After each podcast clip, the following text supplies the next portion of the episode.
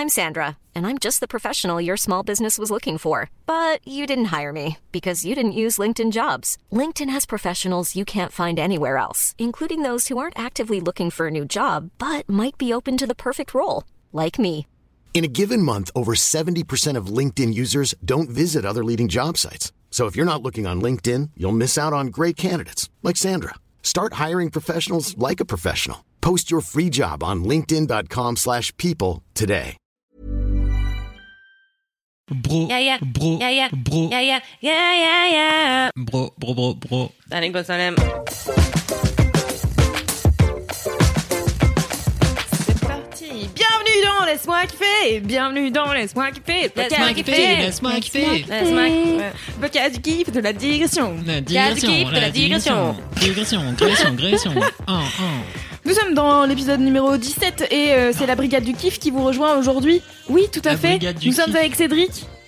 Bonjour, comment allez-vous? Ça va la pêche ou quoi? Wesh Personne ça n'a va bien en radio. Ça va bien la famille? Ouais, tranquille. Je parle avec les auditeurs. Bonjour. Non, mais c'est pas grave, c'est t'es à l'ouest. tu vas te rattraper plus tard.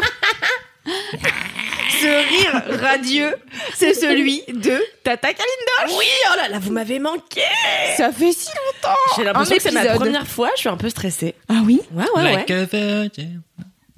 Non. Est-ce que j'avais oublié, tu vois, ça fait trois semaines que je suis pas venue, j'avais l'impression que Mais c'est parce que la dernière fois que t'étais là, c'était Monsieur Chaussette.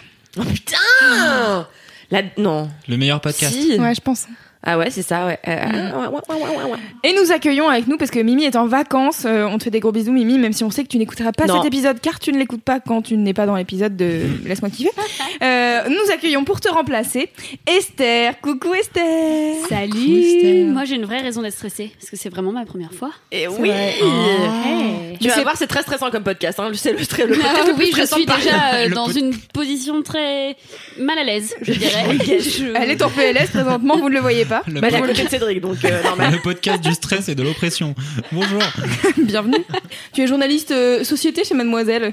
Oui, on et peut dire tu ça. as notamment été reporter, tu as fait plusieurs reportages à l'étranger et on en a fait des podcasts. Oui C'était trop bien, donc n'hésitez pas si vous aimez les podcasts de Mademoiselle, vous cherchez la vie des Mademoiselles dans le monde, vous écoutez ce podcast qui est merveilleux, vous allez lire tous les articles d'Esther euh, à propos euh, de tous ces reportages formidables qu'elle a fait, car ils sont vraiment hyper intéressants et, euh, et voilà que vous dire Esther est la meilleure personne et je suis ravie qu'elle soit dans Laisse-moi kiffer. Alors commençons ce Laisse-moi kiffer formidable avec les commentaires de nos chères auditrices et auditeurs. D'abord, euh, une très bonne nouvelle car ABCD sur Instagram a décidé de rejoindre la team Automne car euh, avant elle n'aimait pas ça et depuis qu'on en a parlé avec Mimi, euh, elle a dit qu'elle aimait bien. Elle nous a envoyé des photos de feuilles mortes et tout. Du coup, je suis là, allez victoire, victoire, victoire. Excuse-moi, comment tu tries tes- les, les top des commentaires en fait? Tu prends ceux que tu préfères, comme Oui. ça tu dis ceux-là ils vont dans, ma, dans mon sens, alors je les prends. Mais la meuf. Non, mais c'est juste que personne va dans ton sens, Kalindi. Ouais, ouais. Moi j'en ai, j'en ai reçu plein des messages euh, qui disaient que c'était mieux l'été. Moi, je parle de ceux que je reçois sur le compte Instagram de Laisse-moi kiffer. De toute Donc façon, pour n'hésite pas à faire on ton est- propre best-of des commentaires. Ouais, bah, je vais le faire, je vais te dire, il y aura que de l'été. On est ni en été ni en automne pour l'instant, donc de toute façon ça ne sert à rien. Oui, moi j'attends qu'il fasse froid. Euh, merci euh, de revenir à des températures normales de type 12 degrés. En même temps, cette personne a dit qu'elle aimait l'automne, mais c'est normal parce que c'est encore l'été. Donc est-ce que ah. cette personne en fait n'aime pas au fond l'été? C'est QFD, ABCD. Ça a été super bonne cette vanne, vous êtes dur. Non, moi j'avoue, l'ai trouvée bonne. Oh mon Cédric, tu m'as manqué. Il est si content de lui. Alors sinon, il y a Sarah Muche qui dit j'aime Rusty Lake et Monsieur Chaussette. Grâce à Cédric, je sais que je suis une bonne personne. Hashtag fierté. Oui, tout à Putain, fait. cette-. Tout à fait, tu as compris 100% de ce podcast. J'ai donc terminé ma mission. Merci, salut. Alors je tiens à dire que j'ai enfin joué à Rusty Lake. Oh. J'ai enfin téléchargé euh, quelques applications. Et vraiment, quand Mimi dit ça fait vraiment très peur, je suis là. Non. Et pourtant, je suis une flippette, mais vraiment, je ne regarde pas de film d'horreur, mais là, vraiment, le monsieur qui sort de l'eau qui fait peur, je suis là. Wait a minute. C'est vraiment, vraiment, t'avais peur de. Bon, d'accord. Si vous avez joué à Rusty Lake. non, mais je lui ai dit, hein, je lui ai dit, je ne comprends pas. Elle m'a dit, mais je suis une flippette, ok euh, mm, mm, mm. J'ai dit, Ah, mais c'est flippette puissance 1000 parce que si même toi qui es, tu, qui est une flippette, eh ben t'as pas flippé. euh, Ah non, mais moi je regarde pas de film d'horreur parce que je sais déjà que ça ne sert à rien que je regarde un tiers du film. Moi non plus, ça me terrifie. Mais du coup, Je- Rusty Lake, vraiment, sur l'échelle de la peur, non. Vraiment, on n'est pas sur l'échelle de la peur. Euh, Allez-y. C'est vrai que c'est pas... sur 10 sur l'échelle de la peur. Voilà, c'est pas même, hein. hyper euh, sympathique. Euh, Il y a des histoires de meurtre et tout, mais en vrai, ça va. Euh, un autre commentaire, ah, un commentaire qui m'a fait vriller. Il y a Lise Edeline qui nous envoie qu'elle fait un Excel pour noter tout, son, tout ce dont on parle dans chaque épisode, les digressions et nos kiffs et tout. Et je suis là. Alors, pour tous les auditeurs et toutes les auditrices, êtes-vous au courant que dans chaque épisode euh, qui sort sur Mademoiselle, il y a un article qui l'accompagne avec la liste des choses dont on a parlé? Je ne sais pas si vous le savez. Si vous ne le savez pas, allez sur mademoiselle.com car vraiment, je fais déjà ce travail. Il y a des liens directs. C'est pas un Excel, mais bon, ça vous aidera peut-être un petit peu euh, à avancer. Non mais Donc, attends, voilà. c'est génial parce que si on avait ce tableau Excel, on saurait à chaque fois vers quel épisode on peut renvoyer euh, les auditeurs euh, pour qu'ils puissent entendre parler des trucs dont on a parlé il y a longtemps. En vrai, ce serait un vrai. Ah. sujet. Alors, je veux pas euh, dénigrer ton travail euh, quand Non, tu mais fais oui. article, mais là, tu vois, on a tout sur un seul document. Merci à cette lectrice, euh, enfin cette auditrice, c'est génial. C'est clair, please share. Si ça se trouve, on va apprendre que c'est Mathilde, euh, une personne qui travaille chez nous en ce moment. Et dont c'est la spécialité. Exactement. déroulants, tout ça. Mathilde est une personne extrêmement organisée qui fait euh, oui, des Excel à menu déroulant, ce qui m'impressionne énormément. Putain. Et un menu déroulant à couleur. hein. Oui, c'est vrai. Avec des smileys. Elle est forte, elle est forte. Est-ce qu'on commence cette émission Enfin, on a déjà commencé cette émission, mais est-ce qu'on commence les mini-kifs C'est quoi? C'est le mini-kif Je suis pas trop sûre de heure. petit. On est tous très bien sur la même tonalité, hein, bravo. Bah oui. Ah, la prochaine fois, on se fait un petit 5, 6, 5, 6, 7, 8 et on se lance. Attends. quoi les A La dernière fois, on a chanté euh, Joyeux anniversaire à, à Marie Chouchou parce que euh, Ah, ah. parce que c'était son anniversaire. C'était son anniversaire. Son c'était- anniversaire. Son C'était anniversaire, c'était son un an de Mademoiselle. Un an de Mademoiselle. Le Waouh. jour du, de C'est là que je me rends compte que personne n'a fêté le mien. Cool. Bah, tu l'as pas précisé en même temps. Ah, d'ailleurs, c'est mon anniversaire. Enfin, c'était mon anniversaire samedi dernier. N'hésitez pas, chers auditeurs et auditrices, à m'écrire sur Instagram un petit Ton message vrai, ton d'anniversaire. mad- ton vrai ou ton mad anniversaire Non, son Non, vrai mon vrai anniversaire. anniversaire, Ah, bon l'anniversaire de... Non, anniversaire, c'est samedi prochain, du coup, samedi dernier pour les auditeurs. Ah oui. Le 20 octobre. Le Bâton. 20 octobre, le 20 octobre était mon anniversaire. Dieu Ah. béni soit ce jour qui m'a vu naître. Bravo. Fort bien. Ah ma mère, maman, je N'hésitez t'aime. pas, alors n'hésitez pas à faire des hôtels Putain, c'est euh, con, t'as failli être dédiés à Kalindi et nous les envoyer euh, sur euh, des Avec hôtels des pour très beaux Kalindi. mondes. Ah oui, Ah, merci. mademoiselle. Ah oui. Des C'est drôle. Alors comment ça s'appellerait ta religion? Les gens qui te La- vénèrent. Calindisme. Kalindissi. Kalin... Ça fait un peu penser à Calici, tu vois. Le calindisme. Kalindissi. Le calindisme. Le calindisme. Arrête d'essayer de déformer mon prénom. Le calindisme, c'est pas mal. Des hôtels au calindisme. Offrez-moi des nourritures. J'habite. Non, je ne peux pas le dire. Non. Mais, envoyez-les euh, à Ah, mademoiselle.com. Nourriture pour Kalindi. à Nourriture mademoiselle.com. Hôtel ou nourriture, vous choisissez. Attention, appliquez-vous. Je critique beaucoup euh, la cuisine des autres. Merci. On l'a Ah dit dans le dernier épisode, mais tu l'as pas écouté. Voilà. Donc, comme Mimi, je n'écoute pas les épisodes dans lesquels je ne suis pas. Pourtant, on a parlé que de toi pendant tout cet épisode. C'est Eh bien, clair. j'étais si miste. T'étais Euh, Si euh, Oui, bah miste, vous m'avez manqué. J'étais manqué, quoi. Ah, Ah. Ah, je pensais que tu parlais du brouillard. Je l'avais en un seul mot. J'étais simiste en français. qu'est-ce Alors, que ça veut dire je n'ai pas cette définition. Ok, vous Ça êtes pourrait être un ok. bon nom. Ouais, ouais, ouais. Alors aujourd'hui, j'ai failli inventer, euh, enfin j'ai inventé un nouveau don, on peut le dire, on peut le dire. J'ai décidément après I'm Cooking. D'ailleurs, merci aux gens qui envoient des vidéos. des fois, il y a des gens qui voient écrit Cooking et qui mettent I'm devant. Et la dernière fois, il y avait quelqu'un qui a carrément envoyé euh, une photo d'un festival où il y avait des gens qui avaient écrit We are Cooking. Et voilà. Ouais, mais tu crois que c'était en oui, ton honneur ou pas Cooking. Mais Si ça c'est forcément en mon honneur, Kalindi, voyons. Mais est-ce qu'ils étaient devant un mur de briques rouges ou pas Non. Mais il y a toujours des gens qui envoient des briques rouges. Merci, vous me faites énormément plaisir. Ça ça D'ailleurs, j'en profite pour passer un appel national. Arrêtez, arrêtez Ah oui. de m'envoyer des putains de photos de crabes qui font des trous. Je n'en peux plus. C'était il y a dix mois. Ah, Cessez. putain, yes, s'il vous plaît, continuez. Et c'est terrible. Il y a une vidéo qui a tourné là.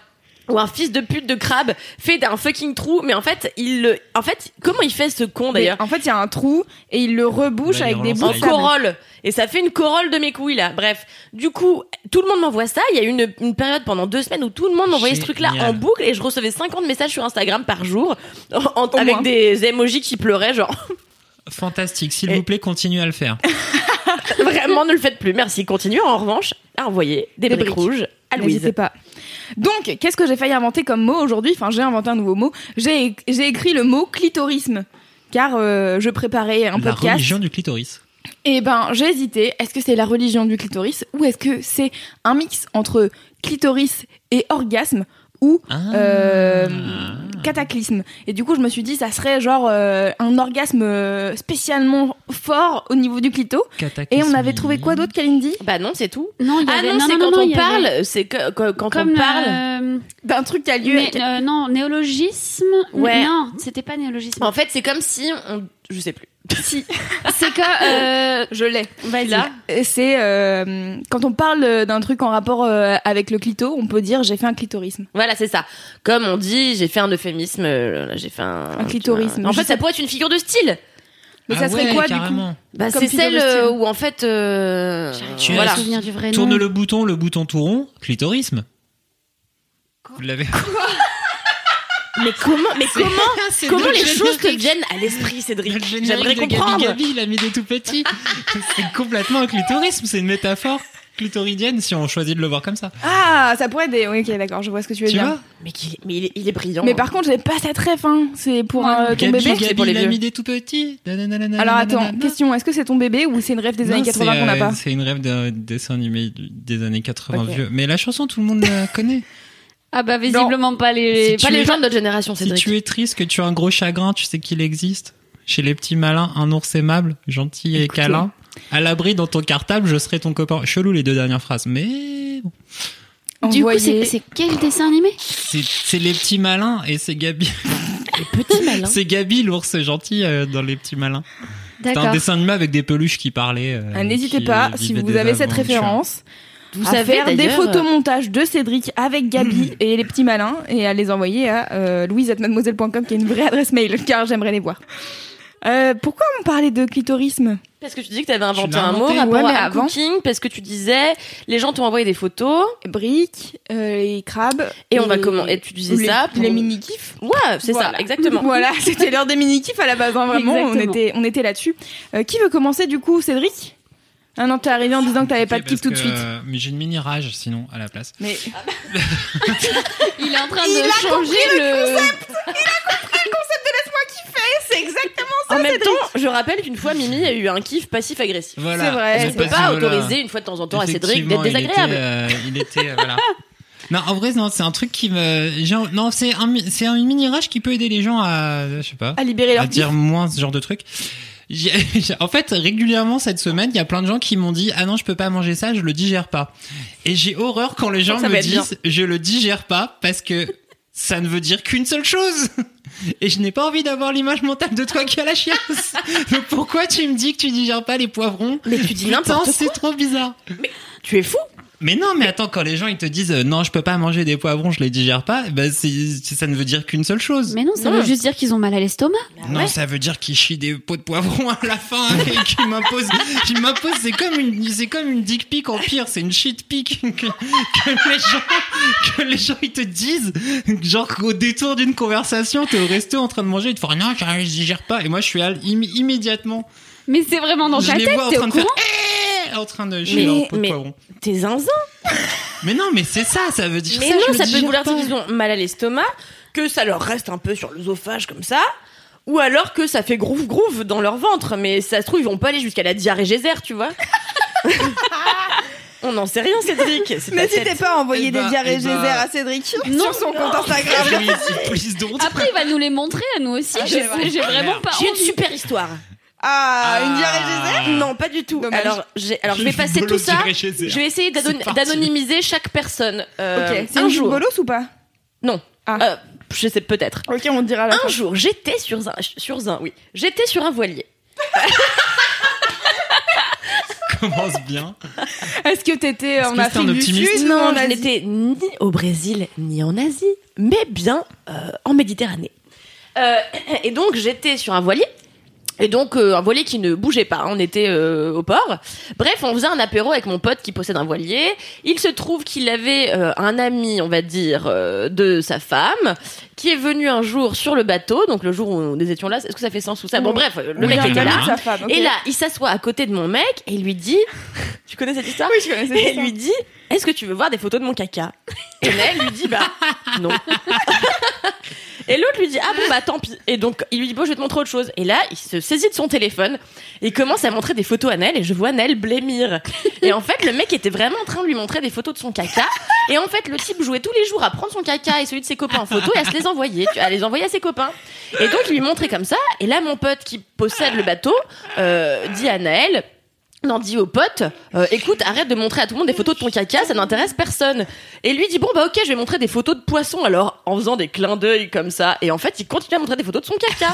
Mais il en avait combien? Il le prend tous les jours en photo? Bah, si ça fait, imagine si ça fait six mois qu'il le prend tous les jours en photo, ça fait beaucoup de photos de caca. hein. Ah, ouais. bah, c'est clair. Surtout qu'à mon avis, ça se compte en années. Et ben voilà. Ah ouais. Voilà. Voilà, Mais- tous les gens qui vous disent qu'ils n'arrivent pas à digérer un truc, en fait, ils prennent des photos de caca. Je suis sûr que c'est ce qu'il dit tout le temps, ce mec. Peut-être qu'il essayait juste de voir d'ailleurs l'évolution de ses selles pour voir si, je ne sais pas, il digérait mieux ou mal certains trucs, certains jours. Cette théorie aurait pu être entendable si le caca avait était toujours resté à l'intérieur des toilettes et non pas disséminé parfois de part et d'autre de la cuvette, voire voilà. je n'ai pas envie. Ah, D'Esther est priceless. Ah, c'est là que ça vient. Qui sont ces gens qui sont leur réseau? On a une piste là. Attendez, Bah, est-ce que vous connaissez euh, Philippe Catherine? Est-ce que vous savez qu'il garde son caca? Dans des bocaux? Oui. Yes, I know. Bah, Je- tous. Pardon, mais je suis hyper perplexe. Alors. non, je n'avais pas cette information. Tous, j'en sais rien, j'ai pas les détails de, de la méthode, Je connais pas Philippe Catherine personnellement. malheureusement. Non. Et euh, mais Genre j'ai, ceux qui sont vraiment extraordinaires. je ne sais pas, je ne, c'est une excellente question. plus extraordinaires. Ah, vraiment pourquoi je sais lui j'ai fait le lendemain, ma pire cuite. Je pense qu'en fait c'est une interview parce que moi je le sais aussi d'une très vieille interview qu'il a donnée euh, sur un plateau télé. Mais c'est vraiment vieux et en fait je savais pas si c'était de l'intox euh, ou vraiment une info, tu vois. Alors peut-être que c'est d'un tox, peut-être que je dis de la merde, mais il a fait et il avait fait un excellent, euh, il avait fait un carnet qu'il avait fait éditer et il me semblait qu'il y avait cette info dedans. Si je me trompe, n'hésitez pas à m'envoyer un message, car vraiment c'est vraiment random. C'est le, le fameux, Ah. euh, j'ai la moitié des infos, mais je suis pas sûre. On peut faire un jingle pour ça. J'ai la moitié des infos. Mais bon, je dis quand même. Blanche Gardin fait un super sketch dans son dernier spectacle. Je parle toute seule, qui est dispo sur Netflix. Hashtag et euh, dispo du sur coup, Netflix. euh, hashtag dispo sur Netflix. Et du coup, sur la fin, elle parle de la fois où elle a dû faire analyser ses selles et donc euh, le soir où elle met son caca au frigo dans un dans un dans un bol euh, dans un une, une boîte euh, bonne maman de confiture parce qu'elle se dit que elle se dit que ça irait bien avec le côté champêtre du fait de mettre ton caca au frigo. Et donc elle parle de la violence du fait de mettre son caca au frigo. Et il y a une très bonne vanne qui est finalement, est-ce que c'est pas remettre la nourriture à l'endroit où tu l'as prise Excellente vanne. 24 heures avant. De vraies interrogations journalistiques, vraiment. Ah oui. Donc très très bonne vanne dans un spectacle assez Est-ce qu'il y a des euh, pots de assez poivron ou pas. Comment? Il y a des pots de poivron. ou pas? Dégoûte. J'espère que vous n'écoutez pas ça table. facile hein, de, de mettre son caca, que ce soit dans un pot de confiture ou ailleurs. Non mais en plus tu te réveilles le matin, t'es là, tu sais, t'es avec ton café, tout ton frigo. Je vous rappelle que cet épisode n'a pas vraiment commencé, que nous en sommes même pas au premier. Ah si, pardon. Je voulais pas décrédibiliser ton kiff, euh, Cédric. Mais vous, c'était une rage, oui, plutôt. Mini rage. Mais euh, d'ailleurs, j'en profite pour dire que vous le saviez-vous, Gérard Depardieu adorait quand euh, ses enfants étaient jeunes les enfermer dans la voiture et péter, péter, péter très fort. À l'intérieur de sa voiture, alors c'est une histoire que je crois Julie, sa fille, euh, a expliqué sur un pla- plateau télé. Il pétait, il fermait les fenêtres et comme ça, tout le monde est obligé de respirer ses paix. Alors vous faites une tête euh, désarmée, mais moi je trouve ça très drôle et je pense que je pratiquerai la même chose avec mes propres enfants. Voilà. C'est sadique. Mais. Ok, non, très bien. Une belle, une belle information. Pour finir sur cette histoire, juste faire une dernière anecdote, comme ça vous serez, vous serez vernis. J'ai le papa d'une de mes amies qui, euh, plusieurs fois, a pété dans des bocaux et les a vite refermés et après il allait voir ses collègues, il les ouvrait sous leur nez. Pour faire... Ah, ça, c'est. Ouais. Ça, je sais. Ça, ça, je trouve ça marrant pour. Je sais pas pourquoi, mais. Parce que ça ne touche pas les enfants. Oh là là, la France, vous êtes vraiment... hein. Non, c'est plus le côté peut rien genre, dire. ouais, guerre bactériologique de péter dans un endroit fermé en, en rigolant que tout le monde le. Je sais pas. Surtout que ça doit pas être très sain, les pets de Gérard Depardieu. Hein. Ouais. J'aime beaucoup Gérard, pardon Gérard. Pardon, Gérard. il nous écoute chaque semaine. Oui, je pense. Sans aucun doute. Très bien, et bien merci pour cette mini rage qui nous a bien fait digresser. Et euh, j'espère que vous étiez pas en train de manger, auquel cas, euh, pardon. Auquel caca Le pire, c'est que ça marche. Mais tout marche quand on a cette bouille d'Angelo heureux, regarde. Esther Ce midi, je suis allée manger pour la deuxième fois des ramen. Deux- deuxième fois de ma vie entière. C'est Juliette qui m'a emmené. C'est déjà elle qui m'avait emmené la première fois. Et voilà, c'était c'était extrêmement bon. Kalindi était avec moi, donc elle peut témoigner. Alors non, peut-être qu'elle est un peu moins satisfaite. Je viens de penser, vu sa tête. On va revenir Car, euh, au caca. Euh, Car quoi, d'ailleurs Bah, je suis désormais un bloc de sel. Euh, on peut me sucer les bras et. Clitorisme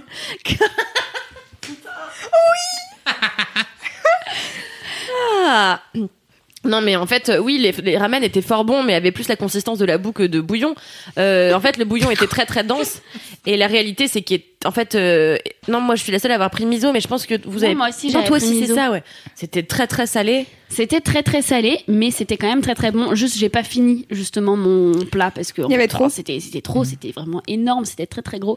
J'ai oublié le nom du resto. En même temps, elle l'a dit de manière tellement rapide que j'étais complètement incapable de le répéter car il y a beaucoup trop de syllabes euh, avec des lettres que je ne sais pas ce que c'est. Ah je ne connais pas un N un J bon très bon marketing Et de je ne sais resto pas. quoi. Tu y vas, tu Mais, manges un truc, tu sais pas euh, comment ça s'appelle. J'imagine que Louise mettra dans la liste euh, le nom du resto si je pense à lui envoyer. Oui, Voilà. bien sûr, je demanderai euh, aux intéressés. et c'était ouf C'était euh, à- dans le 8e arrondissement, je pense, euh, rue En des fait, Petits Champs. oui. Voilà. Mais c'était globalement les ramen que t'as aimé. Mais voilà, c'est globalement les ramen, pas spécifiquement ce midi. C'est un truc que Juliette vraiment m'a fait découvrir. C'était que la deuxième fois que j'en mangeais aujourd'hui. Et je trouve ça trop bon, genre les pâtes et tout. C'était, mais j'avais préféré la première fois parce que justement le bouillon était moins épais. Tu vois, je sais pas si tu, vous voyez ce que je veux dire. Genre, Oui. si si il y a soit des bouillons légers, genre qui font vraiment bah, bouillon quoi. Et ce midi c'était, je, je sais pas, c'était très épais, ouais, plus soupe Ah, que c'était- bouillon quoi. C'était les trucs que genre seul Obélix et Juliette euh, peuvent avaler en entier et Juliette cette zinzette a tout mangé de son bol et a fini les plus, plats ouais. de nous-mêmes, de Esther et moi. Et genre après les télés, elle disait j'ai mal au ventre et elle mangeait des pâtes. J'ai mal au ventre et elle mangeait des pâtes. C'était des soba ou des udon C'était des soba. petites- Ah, c'est bon. Que... Je sais En pas fait, la les soba, différence. c'est les petites pâtes fines au sarrasin et les udon, c'est les grosses Ah pâtes oui, gluantes euh, blanches. Moi, j'aime bien les grosses pâtes Moi gluantes. j'aime pas, je trouve que ça a la consistance de la morve, mais Moi j'aime les deux. J'aime bien les huîtres, donc j'aime la morve, donc j'aime les udon. CQFD, ABCD. je sens que ça va devenir un nouveau truc. Est-ce que Louise va se faire euh, Est-ce que est-ce que tu vas broder un CQFD ABCD sur un t-shirt Ah, peut-être. Je ne sais pas encore. Tu sais, j'ai beaucoup de choses à broder sur mes t-shirts. hein. Là, j'ai brodé Witch Please déjà. Ouais. Ça, c'est la meilleure blague. Meilleure blague de tout le bal des sorcières. Ah, merci. Hmm. Parce qu'il y avait une grosse teuf balle des sorcières euh, début novembre. Il y a deux semaines. Non, Non, début- on est en semaines. octobre. octobre, octobre. début octobre. Et euh, j'avais pas de déguisement, mais j'ai décidé de broder Witch Please sur un de mes t-shirts. Car j'adore broder. C'était très bien. Franchement, c'était même droit. J'étais. Enfin, moi, ce qui m'impressionne, c'est que ce soit droit. Bah, il y avait une- La meuf n'a pas du tout de problème géométrique entre les ronds, des crabes, les trucs droits sur les broderies, tout ça. Est-ce qu'on peut revenir à Esther et, Oui, et au ramen. Non, Et mais parce ramen. que, est-ce que vous êtes au Ah. j'ai jamais mangé de ramen Mais oui, mais le problème, c'est qu'en fait, euh, t'es végétarienne et c'est vrai que je pense qu'il y a peu de ramen végétarien. Alors, Non, il y en a, clairement, il y en a. Mais celui où on est allé spécifiquement aujourd'hui, euh, parce que c'était le plus proche euh, de la rédaction et qu'il fallait quand même le faire entre midi et deux, donc être rapide, il y avait, il y avait effectivement rien de végé. Végé. Moi, j'ai fait une entorse à mon régime. Voilà, je suis. Ce que j'allais euh, dire, j'allais te demander, mais t'es plus censé être végé maintenant, toi? Oui, je suis, je suis en fait euh, globalement végétarienne, sauf quand je vais au resto de temps en temps ou quand je vais chez mes parents parce que Par la force des choses. Ouais, c'est chiant, les parents. Les parents ouais. ont beaucoup de mal à intégrer le, la, non non non le en plus ils seraient hyper euh, non alors je tiens à leur rendre euh, quand même euh, non c'est pas vrai. Ils me permettent tout à fait de manger végétarien si je le veux. C'est juste que j'ai des oncles agriculteurs et que en fait la viande enfin ils sont agriculteurs éleveurs et que la viande qu'ils produisent du coup je sais exactement d'où Ah. elle vient. Elle fait un très petit circuit en termes de carbone puisque c'est de, la, de leur ferme à mon assiette globalement. Et, euh, et du coup voilà je m'autorise ça. Mais il faut dire aussi que la recette traditionnelle euh, de vrai ramen japonais est toujours à base de porc et d'un porc euh, qui cuit pendant très très longtemps. Mais en réalité, il existe euh, non seulement des versions végétariennes, mais aussi des versions véganes au ramen, dont un à Paris. Et chers auditeurs et auditrices, si vous écoutez, j'adore dire ça, putain. Si vous écoutez, Je, non, chers auditeurs et auditrices, si vous habitez Paris ou que vous êtes euh, en visite en région parisienne, un de ces quatre, allez chez Ryu Kishin. Euh, Je ne suis pas payée pour faire leur promotion et pourtant je la fais chaque jour que fait. Euh, qui se trouve dans le deuxième arrondissement de Paris et qui en fait euh, a été instigé par un chef japonais qui a ouvert plusieurs restaurants de par le monde, qui est mu par sa volonté de se rapprocher des agriculteurs locaux et qui euh, et qui propose des ramen euh, qui sont moins gras que les ra- ramen traditionnels parce qu'ils sont pas faits à base de porc mais toujours à base de volaille, donc soit à base de canard, soit à base de poulet. Et il existe évidemment la version vegan et je l'ai mangée la dernière fois, elle est délicieuse. Pourtant moi je suis amatrice de viande et celui-ci était incroyable. Du coup, Louise, je te suggère qu'une fois, nous allions tous ensemble Oui. euh, Oui. goûter les ramen vegan de chez Ryu Kishin. Très bien, prenons J'approuve. rendez-vous. Prenons rendez-vous avec les auditeurs et auditrices. C'est mon rêve de faire de la radio. Bah t'en fais déjà, hein, du coup. Oui. Je t'ai vu faire bof de la tête quand même. C'est pas vraiment de la radio, ouais, c'est pas en direct. C'est compris? Ah, tu veux faire du direct? Ouais, ouais, ouais, Ok. ouais, ouais, ouais. J'aime avoir le, tu vois, le frisson du. Ouais, De ouais, la, la bonne chaise du direct, ouais. Mm, mm. Euh, donc pour conclure ce mini kiff, euh, moi je voulais juste poser, enfin une question à Kalindi. Co- comment t'as fait pour cuisiner les tiennes, genre? Ah, euh, ma recette de ramen que vous pouvez retrouver sur le site de mademoiselle.com. Euh, dans les dans notes le du cadre podcast. du partenariat avec La Saveur des Ramen, excellent film. Merci. Tout à fait. Euh... Louise sent qu'elle perd, voilà. euh. Non, non, mais je couperai. Euh. Et- Comment j'ai fait pour cuisiner mon ramen, c'est-à-dire bah, en fait, avancer, euh, hein, c'est juste que j'aimerais pouvoir répéter ça chez moi. Et j'ai vu ta recette, mais je me sens pas capable. Ah bah meuf, euh, en fait c'est tout simple, t'as tous les ingrédients, tu les coupes, tu les fous dans l'eau, tu laisses tout cuire pendant 7 heures et en vrai il y a zéro travail. Une fois que t'as mis tous les ingrédients, ça vaut pour vous chers auditeurs et auditrices, vous mettez tous les ingrédients dans l'eau avec du miso et à la fin vous faites cuire les, les nouilles 7 minutes à la toute fin, c'est-à-dire après 7 heures de cuisson, vous les incorporez au bouillon. Pareil, à côté vous faites cuire des œufs mollets, pour qu'ils soient mollets il faut entre 5 minutes 30 et 6 minutes dépendamment de comment vous aimez le jaune coulant et après vous les mettez dans un bain glacé d'eau, vous les sortez de leur coquille, vous les coupez en deux et fraîchement vous les mettez sur le bouillon, vous rajoutez quelques épices et on est bon. Ça a l'air facile, Elle hein. fait ça, euh, je sais, Ouais, c'est par cœur. ouais, Voilà, C'est vraiment bien. du coupé fou. euh, Non, mais les chefs, on le sait. Coupe les trucs, fou dans la casserole. Très bien. Voilà, Eh ben, j'essaierai de m'y essayer un jour. Oh là, je, je m'y essaierai un jour où j'ai 7 heures devant moi. Et tu nous feras goûter, j'espère que ce sera Ouais, moins solide que ce qu'on a mangé à midi et qui me donne envie personnellement d'avoir la chiasse. En effet, Ah, tu les digères mal J'ai c'est QFD ABCD. déjà mal. BCD. Kalindi, quel est ton gros kiff Non, ton mini Non, kiff, mon pardon. mini oh kiff. euh, alors je vais vous sonder. euh, c'est alors j'ai deux mini kiffs. Putain. Je vais vous sonder Bah ouais, Ah ouais, ok. ouais ouais. Euh, soit je vous parle d'un objet culturel, euh, soit je vous parle. Objet culturel et Bah, la manière dont tu l'as dit, j'ai envie que tu n'en- t'en parles. Euh, soit je vous parle d'un rêve. Voilà. Ah Je veux que tu parles du rêve, du coup. D'accord, mais je crois que tu l'as déjà raconté. Mais c'est pas grave. Hier matin, je me réveille en âge. Pourquoi? Parce que tu fais as tout le rêvé temps- Et tu fais tout le temps des rêves avec des créatures d'eau. Alors oui, non, mais là, ça n'avait rien à voir puisqu'il était, il s'agissait de Marie Chanchon. Euh, Marie Chanchon que vous connaissez. j'allais dire rêve érotique, mais du coup. Ah non, même pas. Ah, ça aurait pu avec Marie Chanchon, remarque. Mais euh, Marie donc- Chouchou. Marie Chanchon, que vous avez donc pu Marie écouter Chanchon. dans le dernier épisode de Laisse-moi kiffer, dans lequel j'ai cédé ma place par L'avant-dernier. altruisme. L'avant-dernier. J'ai cédé ma place par altruisme. Euh, toujours est-il que du coup, hier, je me suis réveillée. Et qu'est-ce qui s'était passé pendant la nuit? Je vous le donne dans le mille. J'ai rêvé que Marie Chanchon me disait Meuf, t'as pas oublié qu'aujourd'hui on part à Shanghai? Et je lui disais Quoi? Elle me disait Mais oui Elle me dit Pour trois semaines Et je lui dis Mais non Oh bon, chiant. Et je me dis merde, parce que trois semaines, ça m'arrange pas du tout de partir aujourd'hui. Elle me dit mais meuf, ça fait six mois qu'on a pris nos billets.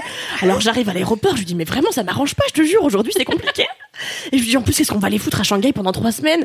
Elle me dit mais c'est les vacances. Je lui dis bah non, tu vois les vacances en octobre. Après j'aurai plus de vacances de l'année, ça va être très chiant. Bref, et je lui dis je ne peux pas partir, Marie Chanchon, écoute, parce que je dois écrire des articles pour Mademoiselle. Et elle me dit, bah oui, c'est est vrai. dédiée.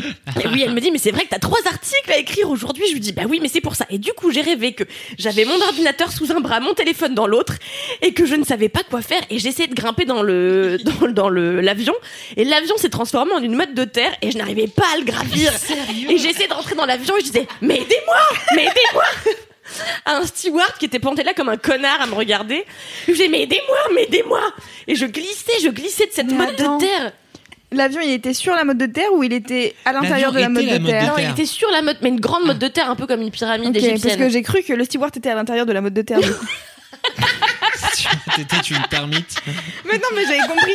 Ah, les stewards, les termites des avions, tout le monde le sait. non, mais Les pistaches j'avais compris que l'avion se transformait en mode de terre. Non, non, l'avion était sur une mode de terre et je disais à ce connard, mais aidez-moi, mais aidez-moi. Et une fois qu'il m'aidait, j'arrivais à rentrer dans l'avion et là je lui disais, mais c'est quand même un comble, ma mère a été hôtesse de l'air pendant 35 ans, pourquoi qu'elle aurait, vous croyez qu'elle aurait laissé quelqu'un galérer pour rentrer dans un avion? Mais non, monsieur.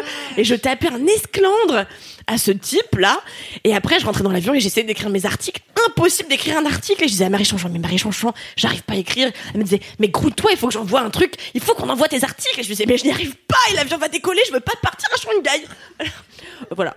Ah, le Un rêve. Donc ça, c'était ton mini Bah écoute, en fait, ce qui m'a fait kiffer, c'était de me réveiller et de savoir que c'était pas la réalité. Voilà. Ah, le rêve best-of des angoisses, quoi. Voilà. Et, non, parce qu'en plus, c'était même pas vraiment terminé. Parce qu'une fois rentré dans l'avion, en fait, on n'était plus dans l'avion, on était dans un entrepôt. Et il y avait un gars qui faisait tourner un espèce de hand spinner qui était censé être la structure de l'avion. Enfin bon, bref, n'importe quoi. Et il me disait, tu vois, regardez, si l'avion se crache, c'est pas grave. Regardez, ça retombe sur ses, sur ses roues comme un chat. Et je disais, quoi? Qui est ce type? Mais vous êtes scientifique Et je me disais, tous les gens des avions sont des incompétents. Pardon à vous qui peut-être travaillez dans un avion. Pardon à ta mère, du coup. Pardon à toi, maman, qui n'écoute jamais les podcasts plus de 5 minutes car tu trouves que je hurle trop.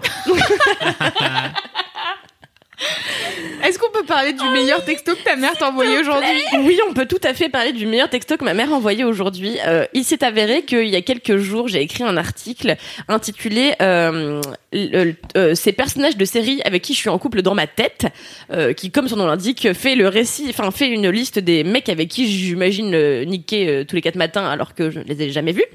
Et dedans, je dis que ma mère, en introduction, aime bien draguer dans les marchés, qu'elle drague le mec qui vend du saucisson, celui qui vend du fromage, également euh, le libraire bien brossé, bref. Le libraire bien brossé. Et ma mère, dont j'avais oublié qu'elle était parfois lectrice de Mademoiselle, m'écrit, Mais surtout de tes articles. et surtout de mes, oui, voilà, m'écrit, dis donc, t'es gonflé de dire que je drague sur les marchés. Voilà. Et après, t'as continué à lire ton article et tu t'es rendu Et compte que tu après, disais des saletés. je disais beaucoup de choses à base de sexualité, comme se frotter l'entrejambe avec une télécommande. Je me suis dit que ma mère ne pouvait décemment pas lire ça, cette femme qui m'a mise au monde. Et je lui ai écrit, je lui envoie une photo de moi avec une écharpe sur ma tête, en train de faire comme si j'étais en train de mourir. Et je lui ai écrit, pardon, stop à cette lecture, arrête ça, ça parle de sexe, va-t'en. Et elle me répond, bourrique. Et puis, a préféré, pas de S, c'est le vendeur qui a préféré, pas les saucissons. Parce que j'avais donc fait une faute d'orthographe. Voilà. Ah.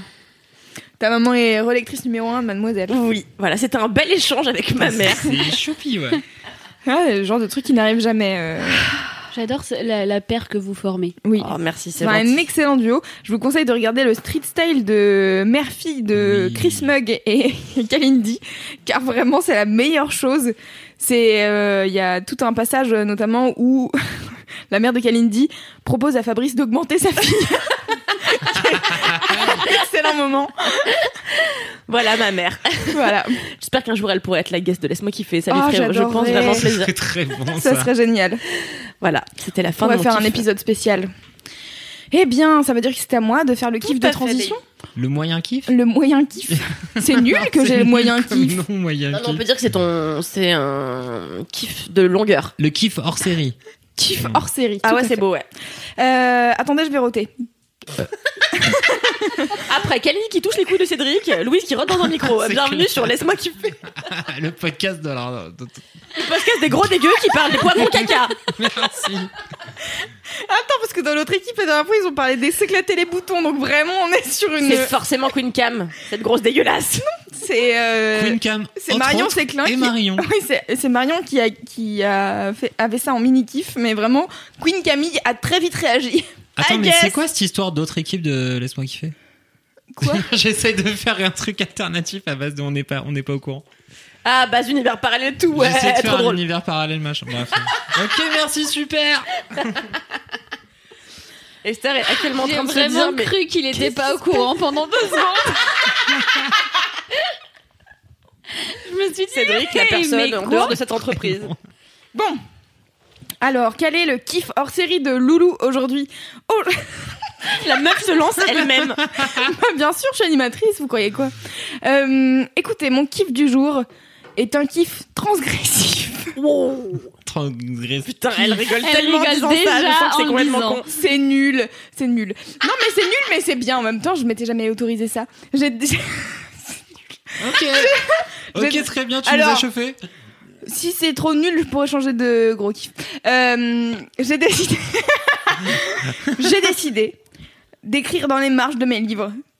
Je n'avais jamais fait ça, et là, je suis en train de lire un livre qui est assez intéressant, mais qui parfois m'énerve ou qui me donne envie de faire des, ra- des ratures ou d'écrire des trucs, euh, de mettre mes pensées, parce qu'en fait, c'est un livre euh, qui me donne à réfléchir. Et c'est la première fois où j'ai vraiment ce besoin d'écrire dans la marge. Et j'avais jamais fait ça avant. J'ai d'habitude je suis très genre non mais les livres on n'y touche pas d'accord le papier c'est formidable c'est merveilleux regardez Ah, je beau. déteste les gens qui disent ça. Ouais, c'est clair. Pourquoi Moi, tu fais c'est le livre, pour c'est être fait pour être, griffonné. pour vivre, pour être corné, pour être déchiré, pour être écrit. Eh ben écoutez euh, je suis d'accord avec vous madame. Oui. Attendez je re-rote. Non mais c'est n'importe quoi. C'est la porte ouverte à toutes les fenêtres dégueulasses. Esther, un petit paix, peut-être. Écoute, je ne fais pas sur commande, malheureusement. J'adorais, il y avait des gens qui faisaient des chansons avec leur paix. Je trouve- Pourquoi c'est pas ça ton mini-kiff C'est peut-être ton gros kiff, remarque. La grosse commission, le gros kiff, ça, ça serait... Attendez mais Cédric il vient de chanter prout prout prout. Mais c'est- c'est- c'est- ceci dit, c'est une vraie info. J'ai- Il y a, euh, je crois, un. Tu peux pas moduler euh, ton paix pour faire des, des gammes Alors, ah, ça fait extrêmement longtemps que j'ai vu passer ce truc, mais je suis sûre qu'il y a- que j'ai vu un truc où un mec jouait littéralement au clair de la lune avec ses paix. Il jouait au paix d'accord Il interprétait. Il a... Oh là là J'ai mis des mots C'est qui FD ABCD Oh là là, il est fort J'en profite pour caser euh, le fait que... J'ai pendant très longtemps frouté sur commande. Et euh, c'est une mécanique... Oui, mais c'est mais c'est plus simple. Bah dis donc, je t'emmerde, renie pas mon talent Ma sœur elle faisait pareil. Et Ah ouais, du- d'accord, bon bah j'ai un talent euh, commun, ok. bah vous êtes peut-être que deux. hein. Je croyais que j'allais révéler un truc qui allait vous faire frétiller du museau, mais finalement Alors non. euh, révèle ta technique. Alors bah du coup je m'allonge, ça ne marche qu'allongé. Et en fait en m'allongeant j'essaie de contracter mes abdos et de faire rentrer de l'air à l'intérieur de mon instrument. Euh, et je le de ta cornemuse. Exact. Clitorisme Et alors je me suis entraînée pendant très longtemps dans le bain euh, que j'avais, la baignoire que j'avais chez ma mère, à faire rentrer de l'eau et le faire rejeter comme si c'était un- une baleine. Et donc je jetais de l'eau comme ça avec mon instrument, euh, voilà, comme si j'étais une baleine. Waouh ça j'ai envie là, de le on- faire. C'est bien. On est un pas plus loin quand même que l'air pour Ouais. se faire rentrer de l'eau. euh, Ah bah non c'est le même procédé. que ce soit. Oui, mais je- en termes de san- euh, santé, je sais, je sais Oh bon pas c'est si je jamais que ça. de l'eau, dis donc tu fais rentrer une tub, je pense que de l'eau ça va non? Oui. Oui, c'est vrai, c'est vrai. c'est vrai. Certes. Ça me rappelle un jour où j'ai dit à ma mère, encore elle, elle voulait me donner une cuillère remplie de yaourt. Je lui ai dit non merci, ça me dégoûte. Elle m'a dit, oh, dis donc, tu mets des choses bien plus sales dans ta bouche. hein. Voilà. voilà. Bon Louise, ton kiff, écrire dans les marges, donc bien plus. Une passion, une nouvelle passion. Donc, oui, j'étais de la team des gens qui veulent euh, absolument euh, ne pas euh, trop abîmer leur cahier et tout, et, et leurs livres notamment. Et puis là, récemment, voilà, je me suis prise d'une passion pour écrire dans les marges. Donc maintenant, j'ai... J'ai vraiment l'air con. Dans le métro, vraiment, je prends mon petit stylo avec mon petit livre et je suis là. Je vais écrire ça, putain. Non, mais je suis pas du tout d'accord. hein, voilà. Alors là, Elle J'ai l'impression d'être une the fuck dans ses mamie. marges. j'ai l'impression d'être une mamie et en même temps ça m'amuse beaucoup et ça m'a donné envie donc en fait pff, je sais pas vraiment quel est mon kiff. Je vais, dé- je vais déballer et puis on verra, on analysera à la Ah, fin. c'est trop bien. Euh, et en fait, donc le livre que je suis en train de lire, c'est euh, Beauté fatale de Mona Chollet. J'ai déjà lu euh, un livre d'elle qui s'appelle Chez soi et on l'a reçu là il y a pas très longtemps chez Mademoiselle pour son livre euh, qui s'appelle Sorcière, la puissance invaincue des femmes. Et donc c'est une essayiste, elle est journaliste au monde diplomatique et en gros euh, Beauté fatale, il a été écrit en 2012. Et donc euh, elle parle de l'univers euh, mode beauté et de comment euh, ça aliène euh, les femmes dans la société, etc., etc. Et donc il y a des trucs très intéressants et d'autres trucs où je suis pas d'accord avec elle, etc. Et en fait c'est trop bien, c'est vraiment ultra cool parce que ça me permet de réfléchir sur ce que je pense vraiment. Et en fait j'ai parfois l'impression que au quotidien je ne réfléchis pas beaucoup, hein, voilà. non mais tu vois, je pense pas à des trucs de société euh, tous les jours et j'avoue que en, en général, je regarde pas les infos, euh, je tu vois, genre là, il y a eu un remaniement ministériel, euh, j'ai regardé qui était le ministre de la Culture et qui était la ministre de l'écologie et voilà, tu vois, j'ai pas je suis pas hyper impliquée dans euh, la société euh, au quotidien et Moi non plus. et en fait, euh, du coup, euh, lire Mona Chollet, donc ça m'avait déjà fait ça quand j'avais lu Chez soi, son, le, un- donc c'est un bouquin qui parle de, bah justement, comment tu vis chez toi, quel est le, ton rapport à ta maison, à ton appartement, et aussi au fait que c'est difficile de se loger dans des grandes villes, euh, toute la relation de, en fait, euh, quand t'es un peu aisé, que tu prends des femmes de ménage, souvent euh, elles euh, sont pas vraiment elles-mêmes très aisées et tout. Enfin bref, tous les trucs qui sont liés. euh, à euh, vivre, euh, enfin tu même vivre à la campagne, euh, la vie euh, quand t'es une mère de famille et machin. Enfin bref, il y a trop de trucs et donc c'est hyper intéressant parce qu'elle prend un sujet hyper entre guillemets neutre dans la société, c'est-à-dire que bon apparemment un logement, euh, tout le monde, c'est le lot de beaucoup de gens, pas tout le monde malheureusement, mais euh, donc voilà. Donc bref, elle prend ce sujet-là et elle l'emmène et elle te parle de plein de trucs et je trouve ça hyper intéressant. Et la première fois que j'avais lu du Mona Chollet, j'étais ressortie en me disant putain trop bien, ça m'a fait réfléchir à trop de trucs. Du coup, j'ai acheté Beauté Fatale et j'ai enfin commencé à le lire. Et c'est pareil, en fait, ça me fait réfléchir à plein de choses et ça me donne envie de retourner à la fac et de faire des dissertes pour savoir si je suis d'accord ou pas. Je vais faire des thèses et des antithèses et. et j'ai C'est l'impression c'est trop euh, bien, mais en plus, surtout que t'as même pas besoin de retourner à la fac, t'as un super support qui est Mademoiselle et qui Oui. pourrait éventuellement recevoir tes réflexions euh, vrai, et tes, oublié. interroga- tes interrogations de meufs de ton âge qui se posent des questions sur le monde qui l'entoure, tu vois. qui fait chiant du Bah non, mais pas du tout. Je Mais non, pas arrête, moi je trouve ça hyper intéressant aussi. En Ah vrai, si, c'est ça, ça m'intrigue parce que je pense à l'inverse, je suis très intéressée par tout ce qui est société, actu, etc. Euh, c'est mon travail, donc effectivement, Oui. je, je me penche dessus régulièrement. Et du coup, en fait, euh, ça m'arrive d'avoir des frustrations de mais putain, pourquoi les gens ils s'intéressent pas à ce sujet qui est hyper important? Euh, Ça m'intrigue d'avoir le point de vue de gens qui s'intéresse pas à ce sujet hyper important. ouais. Mais en Et fait, en même temps, je euh, le comprends, tu vois, je pense, parce que c'est le seum souvent, et t'as pas envie de te coller le seum quand tu rentres Ouais. du boulot. Exactement, c'est le seum. C'est le seum et, euh, et en fait euh, là tu vois ce que j'aime bien avec euh, avec Mona Chollet, c'est que c'est pas que le seum. C'est-à-dire qu'elle est dans une analyse, bon, alors sur Beauté Fatale, un peu moins, parce que tu sens qu'elle est un peu vénère sur la mode beauté, on n'est pas sur... Les extraits que tu m'as Oui. lus, oui. ça s'appelle les, alé- les, aliénations- là, là, les, nouveaux, les nouvelles aliénations de la féminité, un truc dans le genre. Je retrouverai le vrai titre. Vous savez, euh, la moitié des informations, toujours. Hein, et, euh, et donc, ouais, sur celui-là, tu sens qu'elle est plus euh, sur son côté militante féministe. Mais sur chez soi, c'est un peu des deux, tu vois. C'est, elle parle de plein de trucs. À un moment donné, elle parle des tiny house et de, c'est bien. Et en même temps, ça prouve à quel point, genre, on en est vraiment réduit à des trucs de, ouais, c'est un, un mode de vie cool, etc. Mais en fait, tu vis dans 11 mètres carrés et tu fais ça parce qu'en fait, t'as pas de thunes et t'achètes un truc euh, pas cher et t'es content parce que t'as une possession, tu vois. Mais en vrai, euh, c'est quand même, euh, on a trouvé des arrangements avec le monde dans lequel on vit qui est quand même pas ouf. Tu dis ça à la meuf qui cherche actuellement un appartement à Paris et qui ne trouve pas, Eh oui. C'est une galère, oui, oui. genre, de la- des douches à côté des plaques de cuisson. Voilà, c'est ma, cette Ouais, dernière. c'est ma mini-rage à moi. Voilà.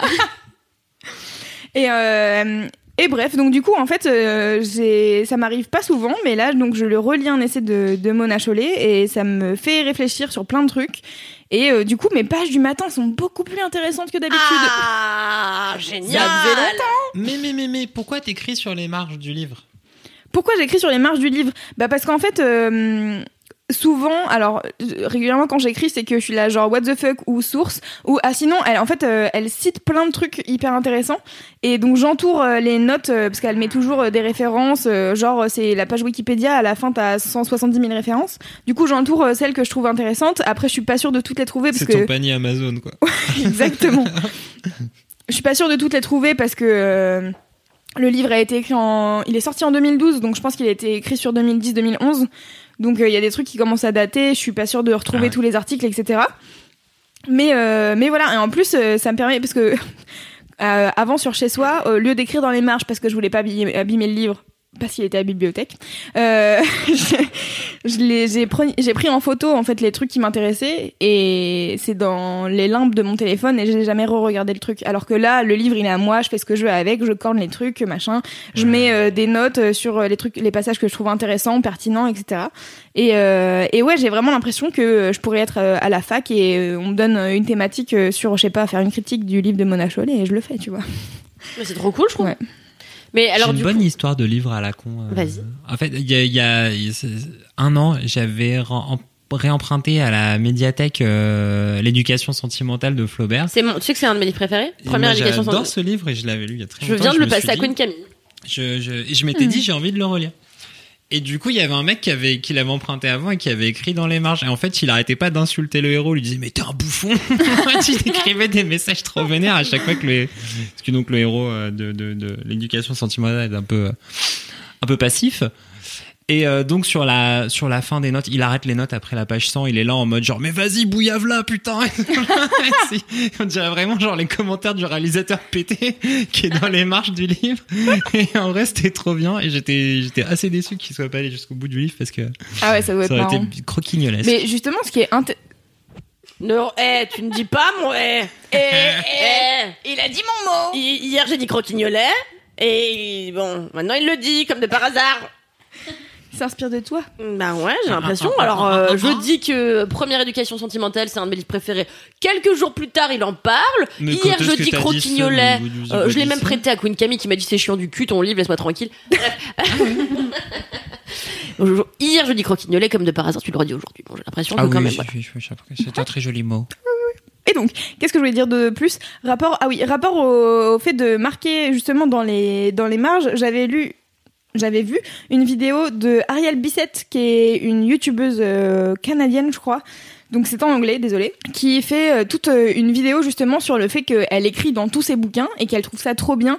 Et pareil, d'emprunter à ses potes qui ont eux-mêmes écrit dans les marges, parce que ça te fait après avoir une deuxième lecture de euh, peut-être qu'il a pensé un truc euh, auquel t'avais pas pensé, etc. Et ça me fait aussi penser à Mimi euh, quand elle disait que euh, elle, avait sur Kindle les trucs qu'elle empruntait à la fac et que du coup, enfin qu'elle devait étudier à la fac et du coup il y avait les autres étudiants qui avaient fait des quotes et des machins et des trucs pour expliquer des citations et pour faciliter le travail de tous les autres étudiants qui passaient derrière eux. Je trouve ça marrant. Moi, j'ai une histoire avec euh, les histoires d'écriture justement dans les marges, qui est que euh, quand euh, j'étais, quand je suis sortie du lycée, donc quand j'étais euh, en première année d'école, je voulais absolument impressionner un type euh, dont j'étais tombée folle amoureuse sur les bancs de l'école, et je me suis dit bon bah du coup, comment est-ce que je pourrais l'impressionner intellectuellement parlant? Bah, je lui filais des bouquins un peu intelligents. Du coup, j'avais fait exprès lui filer des bouquins dans lesquels il y avait rien, mais genre j'avais écrit la veille au soir avant de les lui filer des trucs hyper intelligents, tu vois, dans la marge et tout, genre Mhm, réflexion peut-être sur l'existence d'autrui. Euh, J'avais écrit des trucs merdiques comme ça. Et je lui avais donné en disant Bon, excuse-moi, j'ai un peu euh, gribouillé dedans, j'espère que tu m'en train de pas rigueur. Voilà. Petite histoire de pauvre meuf. Est-ce euh, euh, est-ce qu'il t'en a tenu rigueur ou pas? Euh, je crois qu'il les a jamais lus surtout. Il te les a rendus? Non, mais je tiens pas vraiment. Je suis très. J'oublie toujours à qui j'ai passé mes machins, que ce soit mes vêtements, mes bouquins ou quoi. Je donne mes trucs. Je dis, oh, tu me le rendras? Ouais, personne me les rend jamais. J'oublie Oui. que je les ai donnés. Bon, bref, voilà. Voilà, c'était mon histoire de euh, j'ai enfin osé écrire dans la marge et je pense que je vais continuer à le faire parce que c'est cool. Mais c'est très bien, mais ce que Yes, je retiens, c'est euh, est-ce que t'as pas envie aussi de te, pourquoi pas, en plus de ton travail, te réinscrire à la fac? Je sais que Marie Chanchon, elle le fait, elle, de prendre des cours tous les jeudis soirs euh, à l'école du Louvre, des cours d'histoire de l'art. T'as pas envie de choisir une discipline qui te plaît pour réapprendre? Parce qu'en fait, ce que je retiens, c'est que t'as envie d'apprendre des trucs. Oui, et euh, c'est un des trucs que j'ai noté là, euh, donc dans le dernier épisode avec euh, la seconde équipe. Ah ben, avec la seconde équipe, euh, l'équipe sucré salé d'ailleurs, si vous voulez savoir le, le nom Mais qu'on qu'est-ce que a c'est trouvé. cette histoire de deuxième Mais pourquoi nous on n'a pas un nom, wesh? Mais si, on est la brigade du kiff. Ouais, non, mais je sais pas si ça a été validé ce truc-là.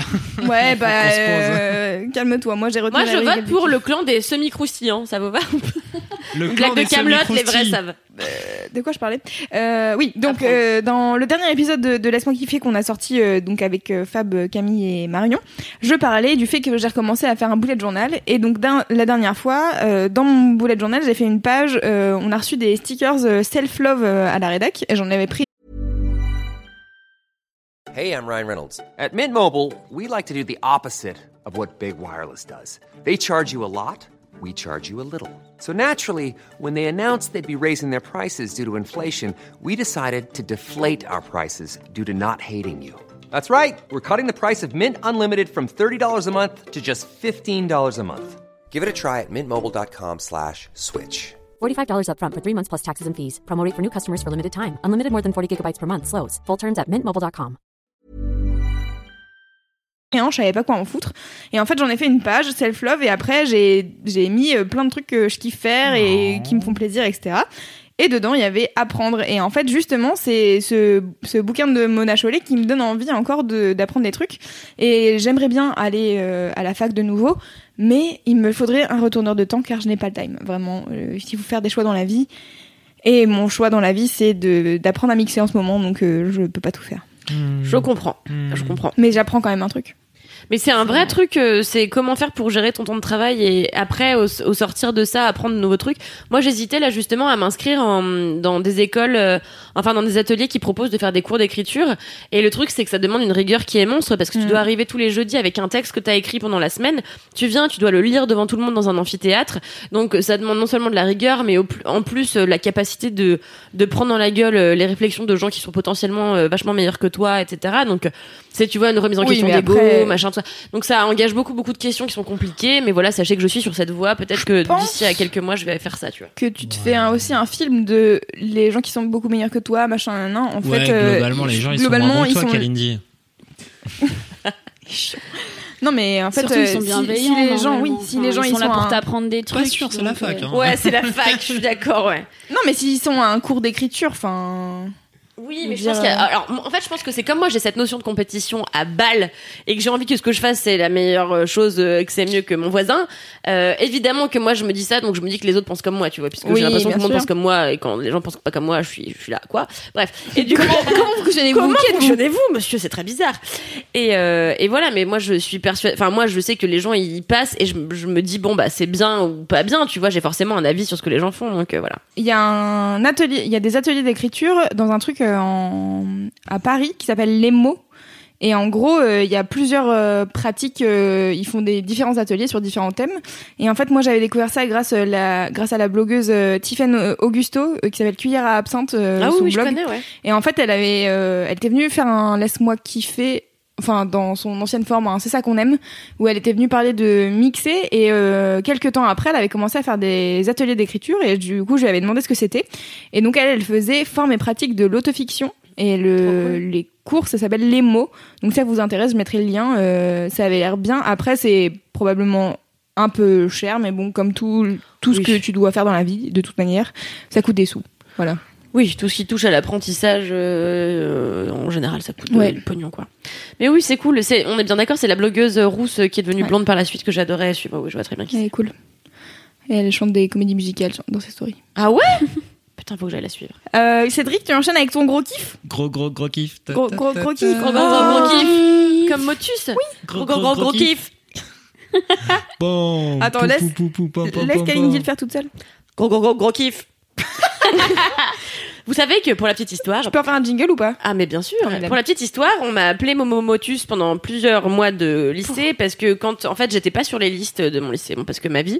Et, euh, et Tu t'appelles Kalindi, ils ont pas compris. voilà. Et en fait à chaque putain de cours, les profs disaient qui qui qui êtes-vous? Et je disais Kalindi Rampfel, K A L I N D I R A M P H U L. Et tout le monde faisait Momo Motus. Là. Ok.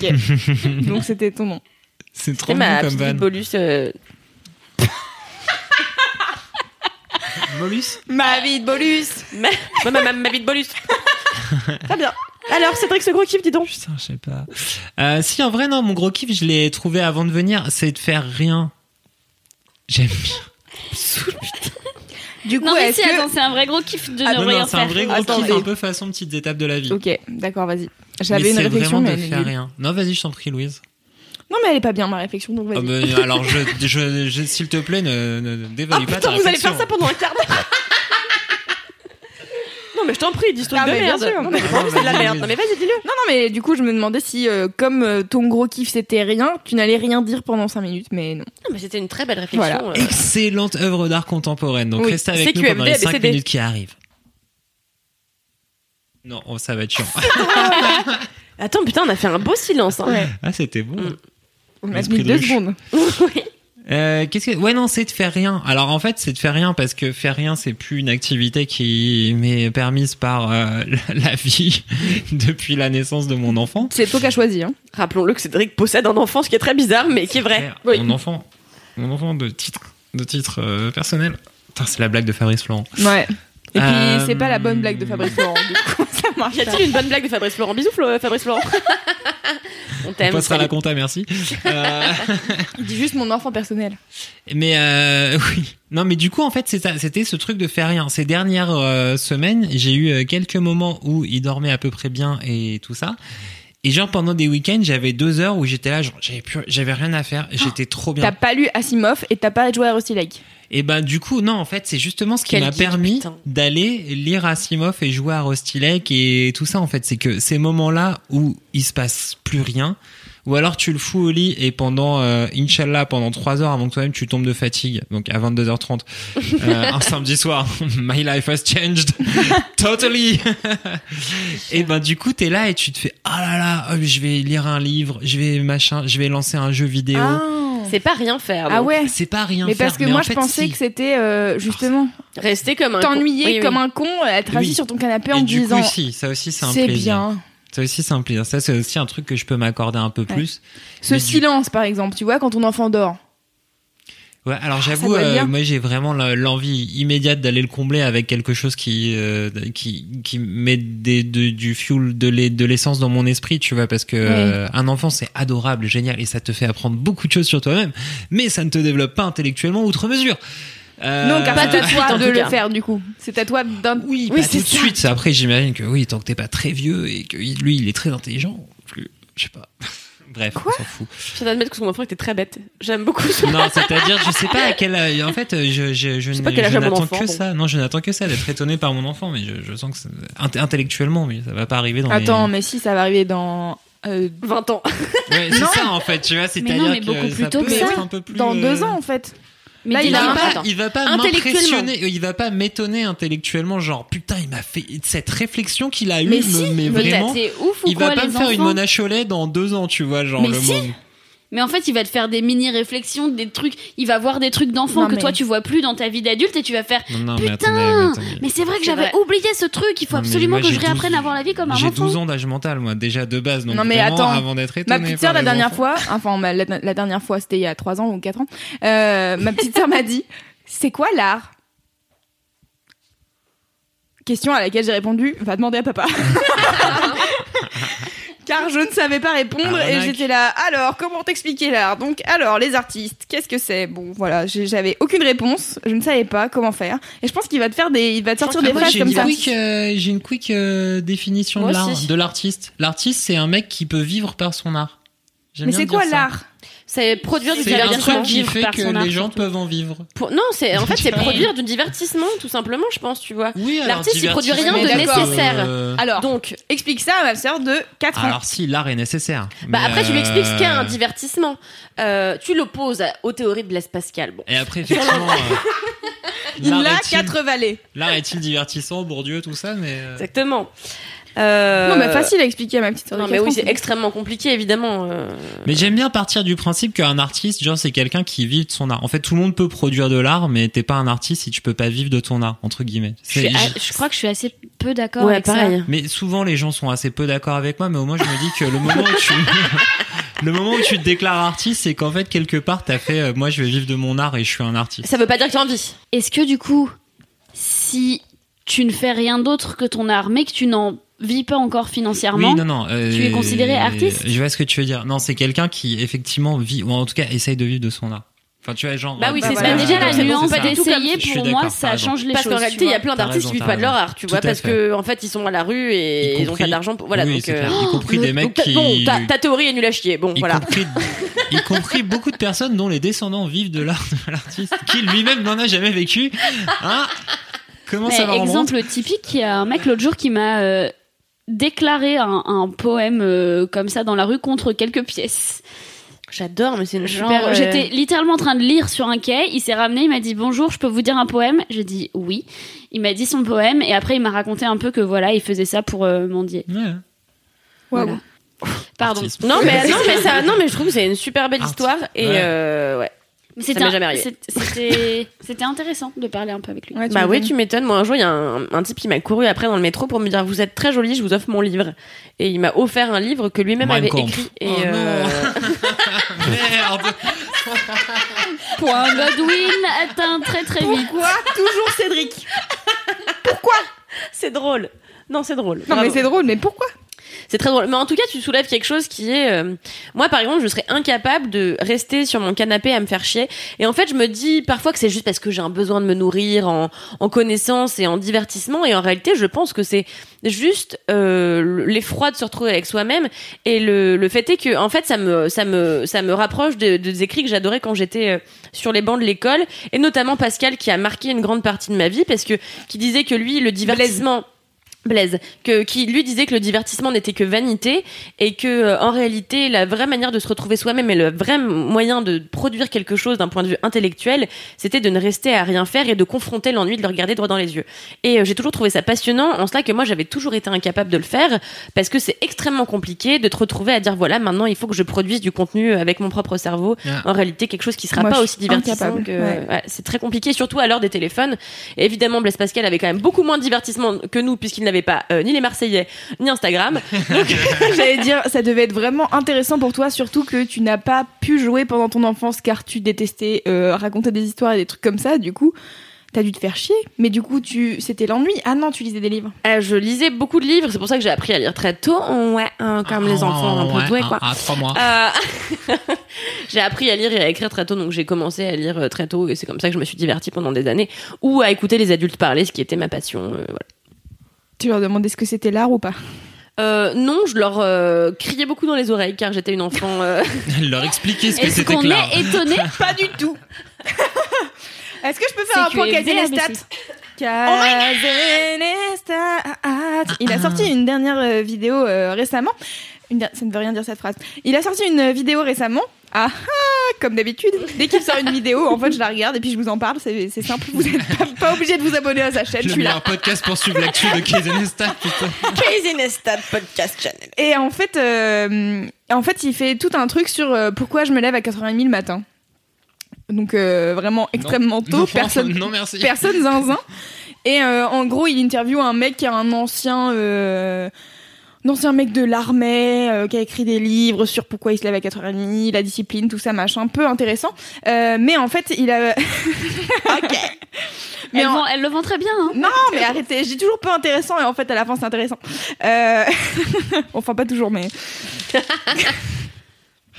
Et en fait, euh, Kazanestat a un truc super euh, dans son studio et c'est un- une grande euh, planche où il déroule une feuille blanche et il fait souvent euh, des, des schémas, des machins. Et là, il fait le schéma des 24 heures de sa journée et il y a 6 heures de sommeil et en fait, il se lève à 4h30 pour travailler deux heures et demie le matin jusqu'à euh, ce que sa fille se lève pour ensuite euh, l'amener à l'école et ensuite aller courir une heure et ensuite travailler pendant toute la journée, faire une heure de pause, même pas le midi et voilà, et euh, revenir chez lui, avoir euh, deux heures et demie ou trois heures avec sa femme et, et sa famille et redormir.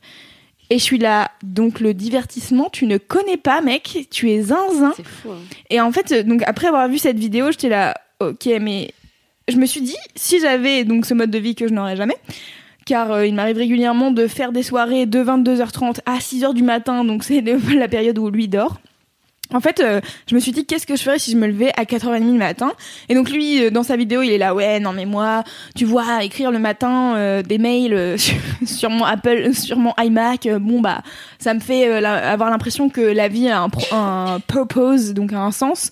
Et du coup, j'étais là, d'accord, donc tu es vraiment une personne dédiée à ton travail et tout, c'est cool. Mais en fait, moi, à ta place, qui n'ai pas d'entreprise à gérer, qui n'ai pas du coup l'impression que euh, mon salaire en dépend, parce qu'en vrai, moi, je suis payée par Mademoiselle et a priori, Mademoiselle, euh, j'ai des horaires de travail, quoi. Donc du coup, je suis pas obligée de me lever à 4h30. Et euh, du coup, j'étais là, qu'est-ce que je ferais si je me levais à 4h30 Et en vrai, euh, probablement, je me ferais chier.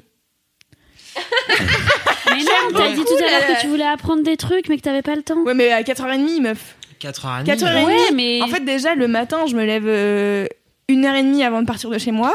Et j'ai, j'ai- je suis large en termes de temps. Euh, Je fais euh, les pages du matin, je fais mes trucs et mes machins. Enfin, euh, et oui, je pourrais me lever encore T'es levé à une quelle heure. heure ça? Je me lève à 7 heures. Non, mais c'est dans l'hypothèse où euh, tu serais pas fatigué ou j'en sais rien, genre dans l'hypothèse où t'aurais ce mode de vie, tu trouverais forcément des trucs à faire, hein, je pense. Enfin, Oui, je pense aussi. Ouais. En réalité, il y a tellement de choses à faire que je pense que t'as jamais le temps. Mais de- oui, mais c'est pour ça que rien faire, ça me paraît fou. C'est-à-dire que tu vois, moi je vois donc ça- la fameuse timeline, donc c'est très dessiné, machin, il met des dominos à chaque truc, et euh, et du coup tu vois son truc est rempli et il y a pas de place pour le rien. Tu vois, dans sa life, c'est euh, soit le travail, soit la famille, soit je dors. Ouais, mais après, peut-être qu'il bloque euh, dans sa. Quand il travaille, il se fait des... ses petites pauses et ses petits machins de- d'esprit, je sais pas quoi, tu vois. Surtout quand il est avec Je sa pas. famille. euh, Ou alors il surkiffe, euh, il surkiffe bosser. En vrai, il a l'air zinzin de travail. Ouais, ouais. il a l'air un peu zinzin. Et... Oui. Bah après, il a l'air de kiffer ce qu'il fait, donc il s'aère dans Oui. ce bordel en fait. Mais euh, pourquoi je parlais de ça? Parce que c'était en rapport direct avec le gros kiff de Cédric. Ah. T'inquiète, c'était complètement Oui, pertinent. ok, d'accord. Ouais, du coup, faire rien. Non, en fait, ouais, c'est vraiment ce truc depuis que j'ai, depuis qu'il y a l'enfant, euh, l'enfant, euh, la, vie euh, professionnelle, euh, personnelle, machin, mais qui est quand même beaucoup, beaucoup euh, rythmée et dictée par l'enfant.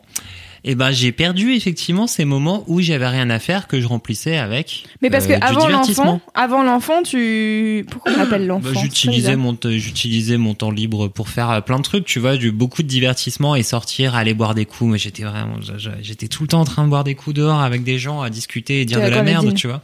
Quelque chose qui a beaucoup beaucoup disparu dans mon quotidien euh, de quotidien journalier et euh, du coup, en fait, voilà, c'est quelques derniers temps depuis que depuis que le Schtroumpf euh, il dort un peu plus tôt et que euh, et que ça se calme et tout ça et que le week-end est un peu plus euh, de temps en temps posé. Et ben putain, ces moments-là de vide, ça devient ces ces petites euh, ces petits moments de respiration qui font que Comme- que ça va mieux. Tu peux souffler. Ouais, non et vraiment le côté ne rien faire. Être cas, là, euh, traîner, tu traînes en pyjama Ouais. depuis. Mais en fait, ce qui, est, ce qui est intéressant, c'est que c'est et ne rien faire et aussi te recharger l'esprit avec des trucs que tu trouves intéressants oui, et cool, c'est ça. C'est que je m'en sers entre autres pour euh, effectivement relire des trucs, machin, euh, tester des des des des, des nouveaux jeux, euh, des conneries comme ça. Euh, mais tu vois tout le temps qu'avant je pouvais consacrer à des escape games, tout le temps que j'avais, j'avais tellement de temps avant et je ne savais pas que j'avais tant de temps. euh, maintenant, j'ai si peu de temps. Et je ne savais pas que ça allait être si peu de temps. Et euh, du coup, quand du temps se libère, t'es là vraiment, tu passes dans une phase genre, waouh, pendant une heure et demie, genre vraiment, genre, euh, il va, je vais faire ce que je veux et tout. Et c'est Quelle ouf. horreur. Ça c'est m'angoisse. un vaccin. Ah ouais, c'est clair. ouf de libération. C'était égal jamais d'enfant. Merci Cédric pour Alors. cette prévention. Euh, Cédric qui œuvre pour la capote euh, dans les écoles. Non, mais en fait, le truc, c'est Je que tu aller faire te pipi, rends je suis désolée, compte- j'en peux plus. Je peux y aller Oui. vite. Mais c'est que tu te rends surtout compte à quel point, en fait, euh, le luxe de rien faire. Mais en fait, tu vois, c'est même une réflexion genre qui peut être un peu euh, sociétale ou sociale sur le fait que nous, on a aussi le, le luxe de pouvoir être euh, oisif, quoi, tu vois. Ouais, ah oui, mais ouf. carrément. Et qu'il y a, il y a très peu de gens sur, dans l'humanité qui ont ce luxe de ne rien faire. Et ben que, putain, faut bien s'en, faut bien s'en servir et bien en profiter quand tu l'as. Ce qui est quand même, Ouais. putain, ça te permet une libération euh, d'esprit euh, que, qui est assez hallucinante. Mm. Et alors voilà, ce n'est que le premier enfant. Ouais. Tu comptes en avoir d'autres après cette première expérience? 18, car j'adore le catholicisme. Non. Euh, non, non, non. Pourquoi je riais cette blague? Elle était nulle. Non, j'aimerais bien en avoir. Ouais, en fait, moi j'ai grandi enfant unique, donc euh, mon, mon mon meilleur pote c'était ma Game Boy, euh, ce qui explique beaucoup de Ah, je choses croyais sur que t'avais vraiment un meilleur pote, mais j'ai cru. Mal. C'était ma Game Boy. Je dormais avec. Ok. C'était mon ami. C'était bien ton enfance. Et euh, non, et du coup, en fait, je me dis bon, euh, en vrai, euh, j'en ai pas trop souffert et j'ai plutôt bien kiffé, mais je me dis bon, euh, c'était quand même relou à plein de moments et tout ça. Et j'avais quand même des cousins un peu partout. Ça me rappelle euh, Vincent Dodienne dans une émission euh, sur France Inter qui s'appelle Remède à la mélancolie. Il était invité et euh, Trop C'est une- cette émission et en particulier l'épisode avec Vincent Le Dienne. Ouais. euh, donc Remède à la mélancolie, c'est euh, tous les dimanches, je pense, sur France Inter. Je Ouais. sais pas si ça a changé cette année, mais en tout cas l'année dernière c'était ça.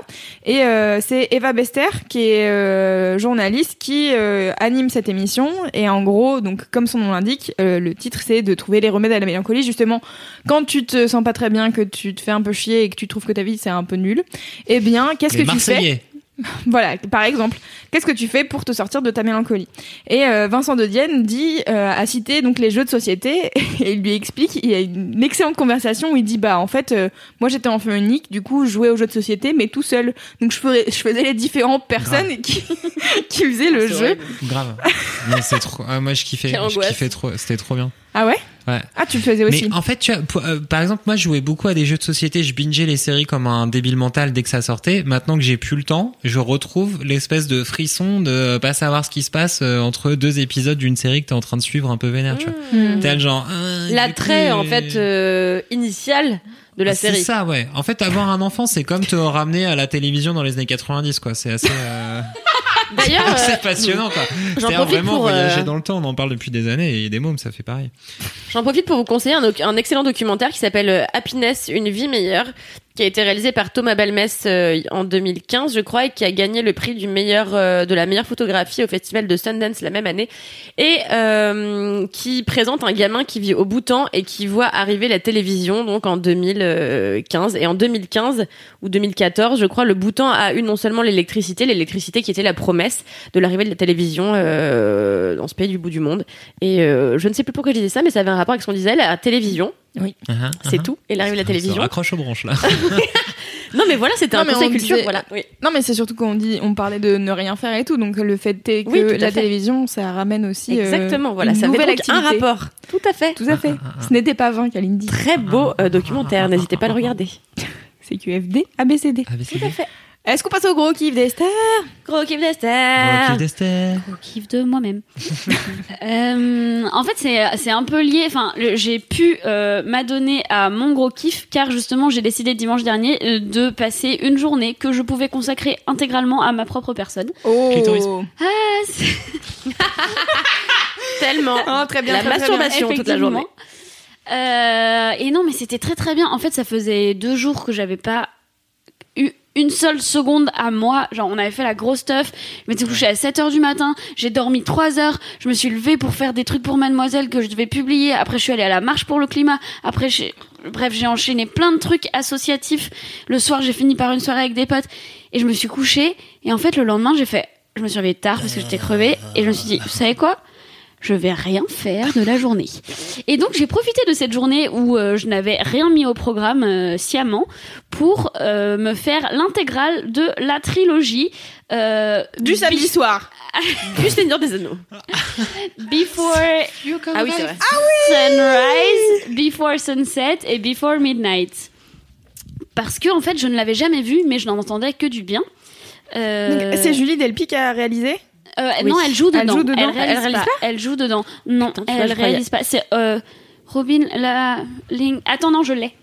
Car je suis professionnelle, je l'ai noté. Elle a pris des notes. Richard Linklater. Je sais pas si ça Ah, se prononce oui. comme ça. Mais voilà. Et donc, euh, c'est effectivement avec Julie Delpy et euh, Ethan Hawke. Ethan Hawke. Euh, et donc la spécificité de cette trilogie, c'est qu'on suit en quelque sorte deux personnes euh, qui ont une histoire commune, mais à 10 ans d'intervalle à chaque épisode. Donc euh, on en voit un, ils sont au début de leur vingtaine, un dans leur trentaine et un euh, dans leur quarantaine, enfin au début de 40 ans. Et donc le pitch du premier film, c'est donc c'est deux jeunes personnes qui voyagent et qui sont dans un train et en fait ils viennent à se parler voilà donc c'est un américain et une française qui sont en Europe de l'Est et l'américain doit descendre à Vienne pour prendre son avion le lendemain matin tandis que la, française est en train de rentrer à Paris et au moment où il doit descendre à Vienne et donc laisser cette jeune femme qu'il vient de rencontrer quoi une heure deux heures peut-être auparavant il lui dit et si tu descendais avec moi j'ai toute la nuit à passer à Vienne je sais pas ce que je vais foutre je vais m'emmerder alors que si tu viens avec moi ce sera quand même plus sympa et elle décide donc de descendre et tout le film, euh, en fait, on les suit euh, dans Vienne euh, pendant tout un moment. Et c'est euh, donc vous pouvez imaginer euh, une comédie romantique un peu, voilà, et à la fin. euh, on ne sait pas ce qui se passe, je ne vais pas vous spoiler si vous ne l'avez pas vu. Mais donc on les revoit dix ans plus tard, et encore dix ans plus tard. Et en fait, ça m'a vraiment fait du bien de voir cette trilogie. Déjà parce que en ce moment, j'ai, ça me manque vraiment beaucoup de voyager. Je, voilà, j'ai très très envie de, de repartir. Et en fait de repartir euh, justement toute seule parce que ce truc de rencontre que tu fais en voyage et avec enfin qui te permet de connecter avec des gens en fait comme tu le fais euh, rarement ailleurs. Du coup d'ailleurs après ce après avoir visionné le film, j'ai fait la liste de toutes les personnes que qui m'avaient marqué à ce point pendant mes voyages, genre Trop avec bien. qui j'avais passé euh, Oh, un trajet bien. tout entier et je pense clairement que j'en ai oublié mais j'ai déjà une liste de au moins 10 personnes euh, que ce soit je sais pas il y avait un, un australien que j'ai rencontré dans un on a passé la journée dans un bus euh, en Irlande euh, un, un sénégalais on a passé la, la journée la- tout le trajet retour en bateau de Ziguinchor à Dakar à parler à se raconter nos vies. C'était juste fascinant. Et en fait ça me manque ce genre de truc. Donc voilà ça m'a beaucoup donné envie de revoyager. Et euh, Mais est-ce que der- t'as aimé euh, la trilogie? Oui. Oui, euh, je sais pas. En fait, Oui, mais. à la fin du deuxième épisode, je me suis dit oh non, je vois déjà quelle va être la storyline du troisième et ça m'énerve. J'avais pas envie que ce soit ça.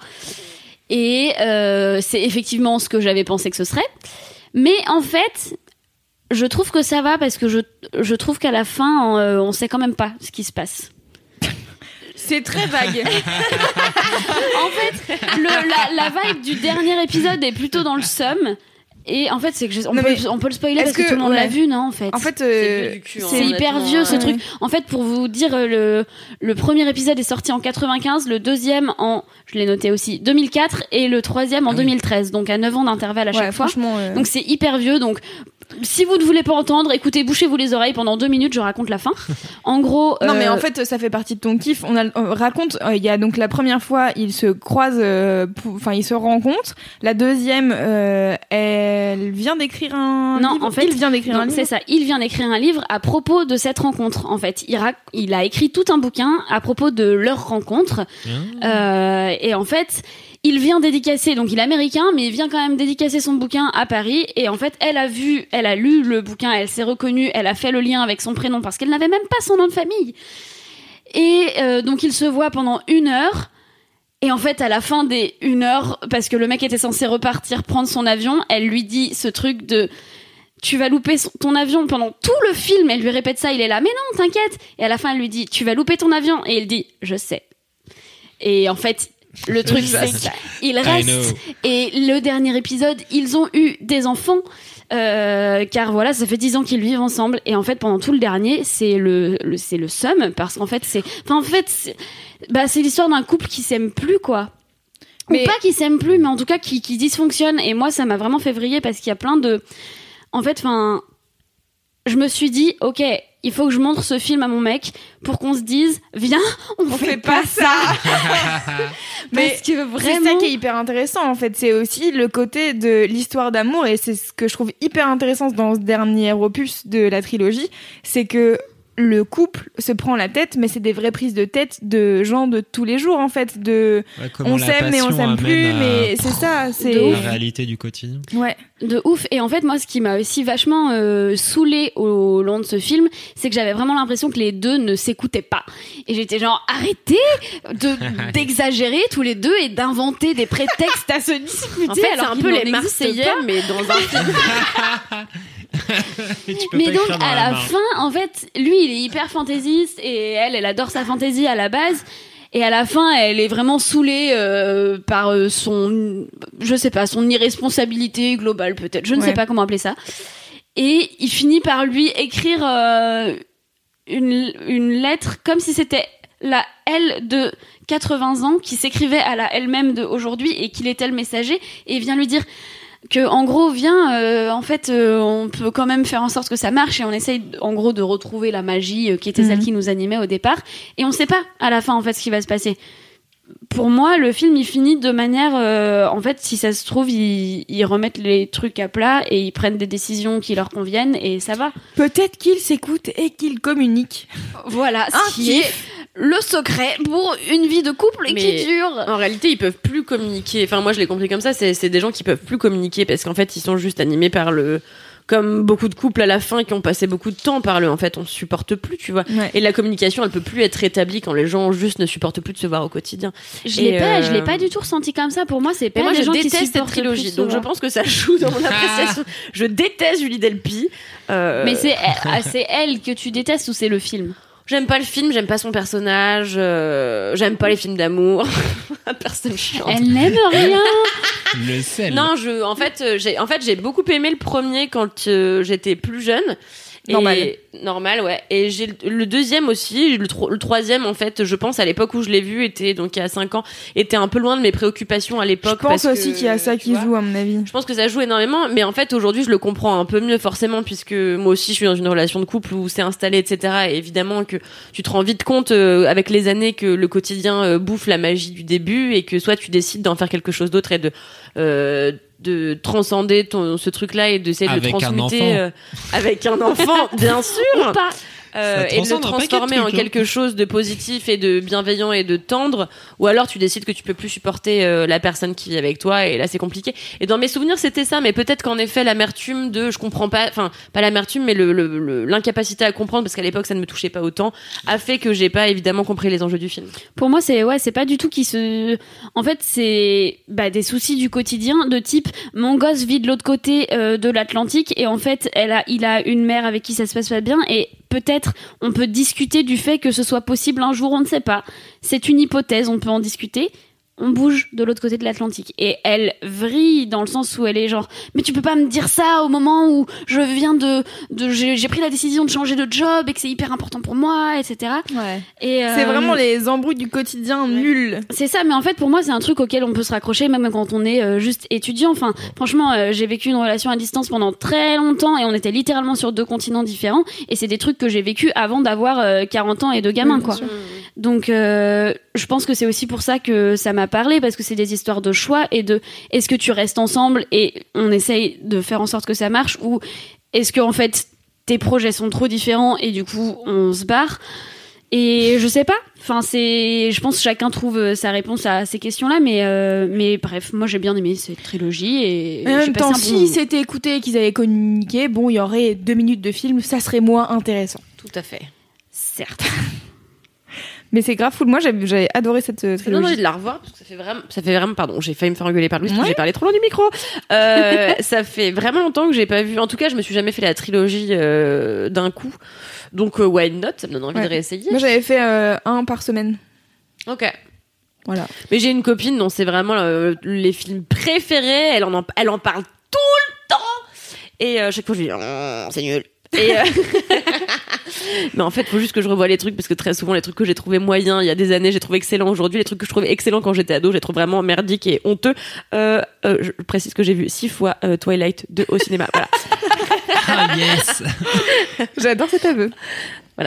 Tu sais que avant de visionner ces trois films-là euh, ce dimanche, donc j'avais visionné Ma mamie à deux. Voilà, car du coup j'ai fait quatre comédies romantiques dans la même journée. C'était un excellent dimanche. Ah bah je comprends. hein. Il m'arrive de regarder La La Land plusieurs fois d'affilée. Donc C'est mais vrai. ce film aussi, c'est l'histoire. Pardon. quand je suis sortie de quand je suis sortie de La La Land la première fois, euh, j'ai dit à Annelle est-ce qu'on peut rester pour la séance d'après? Il m'a dit non.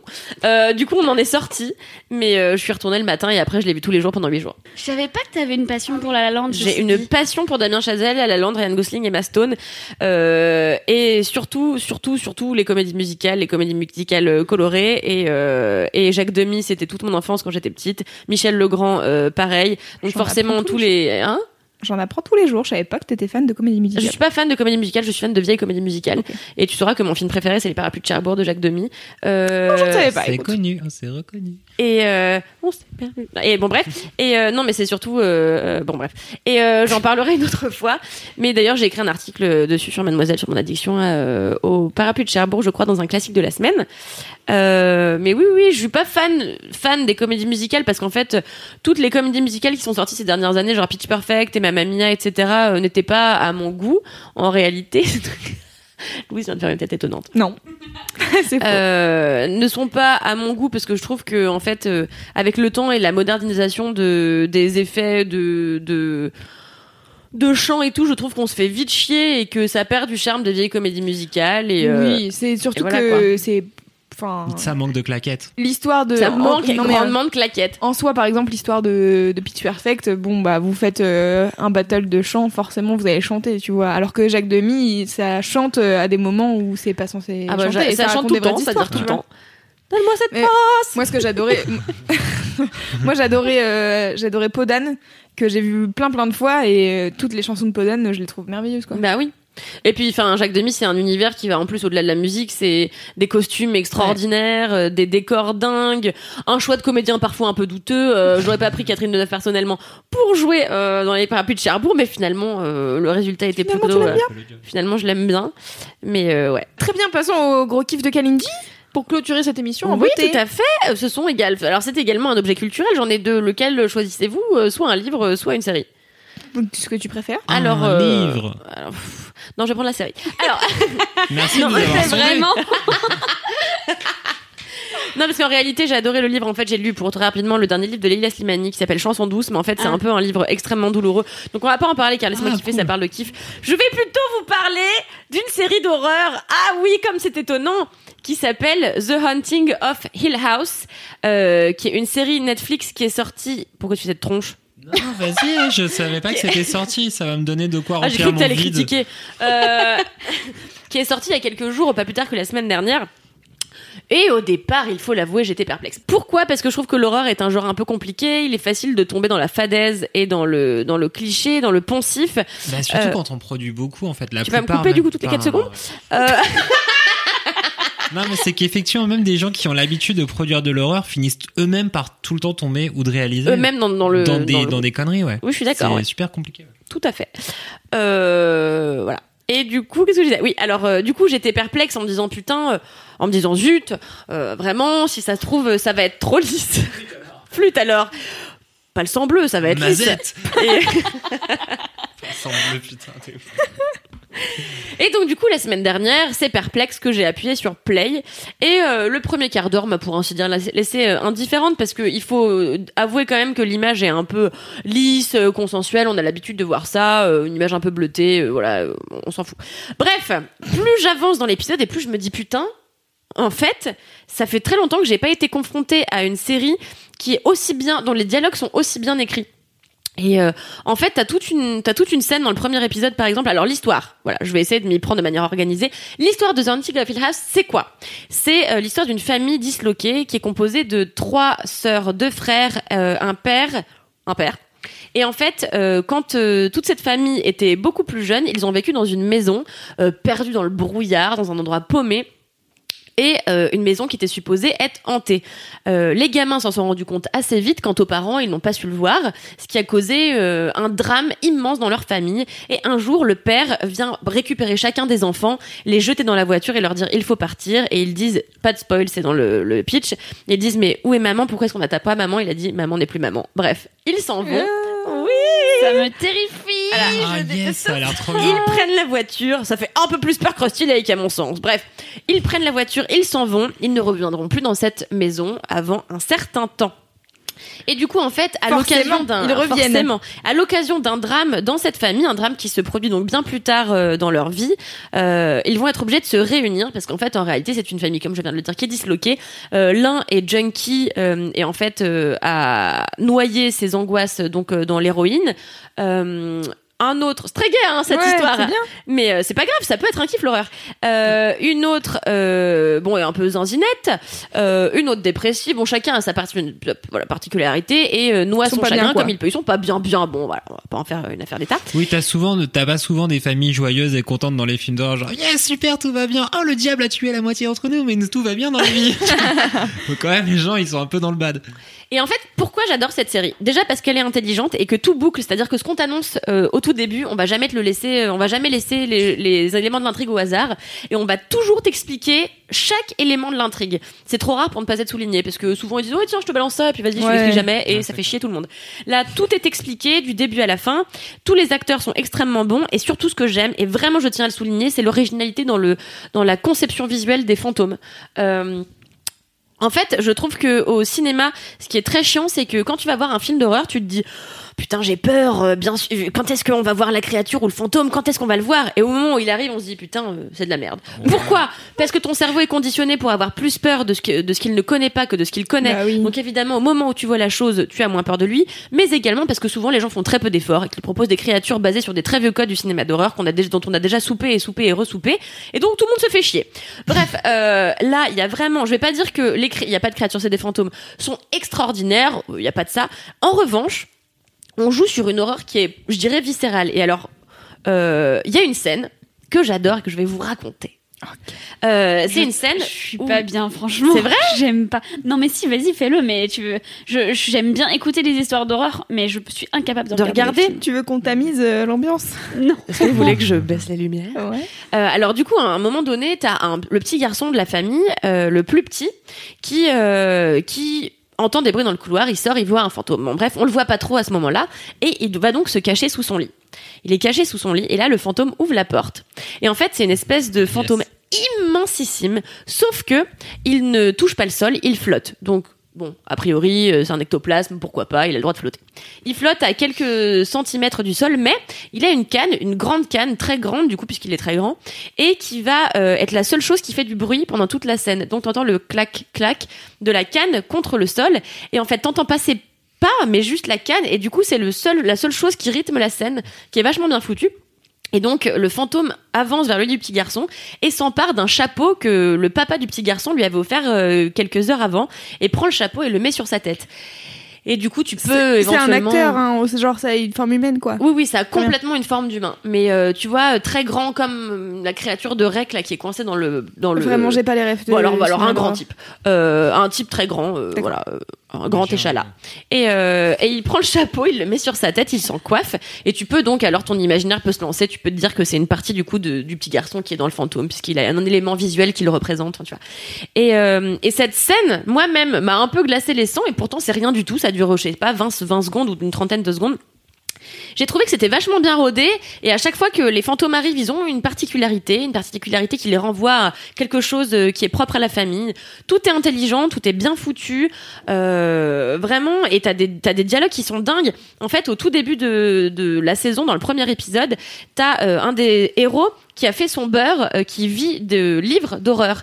Et en fait, il dit à une dame, je n'ai jamais vu de fantôme. Il dit, mais en fait, et elle, elle lui dit, moi, je vois le fantôme, et c'est pour ça que je vous ai fait venir, euh, parce que je vois le fantôme de mon mari. euh, quand je me couche, il est là au-dessus de ma tête, euh, c'est horrible. Elle lui dit, mais en fait, vous savez, les fantômes, ça peut être plein de choses. Ça peut être la manifestation de la colère, du deuil, et simplement de pas vouloir laisser partir quelqu'un. Et en fait, t'as vraiment une explication de ce que, ce que peuvent être des manifestations surnaturelles. Et en réalité, dans le cinéma d'horreur, parfois, ça se passe très bien d'explications, et c'est ça qui m'énerve. C'est très manichéen. C'est soit, euh, voilà, euh, ce qui se passe, c'est que... euh, Oui, c'est surna- c'est surnaturel et basta quoi. et, et c'est surnaturel et basta, ou alors... Ouais, on- ou voilà. alors le pire c'est vraiment la- l'explication pétée toute pourrie tu vois là parce que à la limite ça peut marcher on t'explique jamais un truc et tu fais ok d'accord on va laisser le mystère mais quand on te filme une explication de merde genre ouais euh, en fait euh, c'est le petit Timmy qui a mangé trop d'aspirine euh, il a 50 ans et genre putain sérieux C'est bien comme explication ça, moi ça me Timmy qui avait mangé trop d'aspirine. On s'en souvient de ce petit Timmy, hein, sacré farceur. Mais euh, et donc voilà. Donc je vous en dis pas plus. Le reste est à C'est découvrir sur Netflix. Euh, c'est composé de 10 épisodes. C'est réalisé par Mike Flanagan. Si vous voulez en savoir plus, j'ai écrit un article assez détaillé euh, qui a été publié euh, le 18 octobre sur le site mademoiselle.com. Je vous engage à aller le voir et je vous engage à au moins oser cliquer. C'est pas, on n'est pas dans la peur, on n'est pas dans du gore, on n'est pas euh, dans du trash, on est dans une horreur très douce. Et ce qui est agréable, c'est qu'on peut commencer par là si on veut appréhender l'horreur et s'y mettre vraiment. Euh, voilà, un très beau conseil euh, culture. Vraiment, c'est mon plus gros conseil du mois. J'ai vraiment eu un énorme coup de cœur et c'est rare euh, en matière de série. Est-ce que tu as eu peur? Car tu es habitué de l'horreur, du coup, est-ce que ça t'a vraiment fait peur ou est-ce que tu, tu reconnais le bel objet culturel et les- Non, j'ai- ce que c'est pour les débutants entre guillemets de l'horreur quoi? En fait, c'est très compliqué de jauger l'horreur dans la mesure où je vis pas seule et que comme je vis avec mon mec, j'ai pas peur parce qu'évidemment il est tout le temps là, et il est là, il mange du pâté à 1h du matin. C'est très... il mange du pâté, il mange de la confiture de lait. Bon bref, tu peux pas avoir peur avec une personne qui mange des crackers en faisant du bruit en mettant partout, tu vois. le bon aile à côté C'est pas le bordel à côté. Du coup, j'ai pas vraiment peur. L'horreur se mesure, quand, à, mon, à mon sens, quand t'es seul et que t'es seul avec tes projections à toi de l'horreur. Et évidemment, quand je suis seule et que je suis seule et que je suis sur mon canapé et que je fais des trucs et que j'imagine, tu vois, que mon manteau il se transforme en un, ma- mon porte-manteau il se transforme en un machin et que je me dis putain, ce porte-manteau dans le noir, on dirait une grosse créature.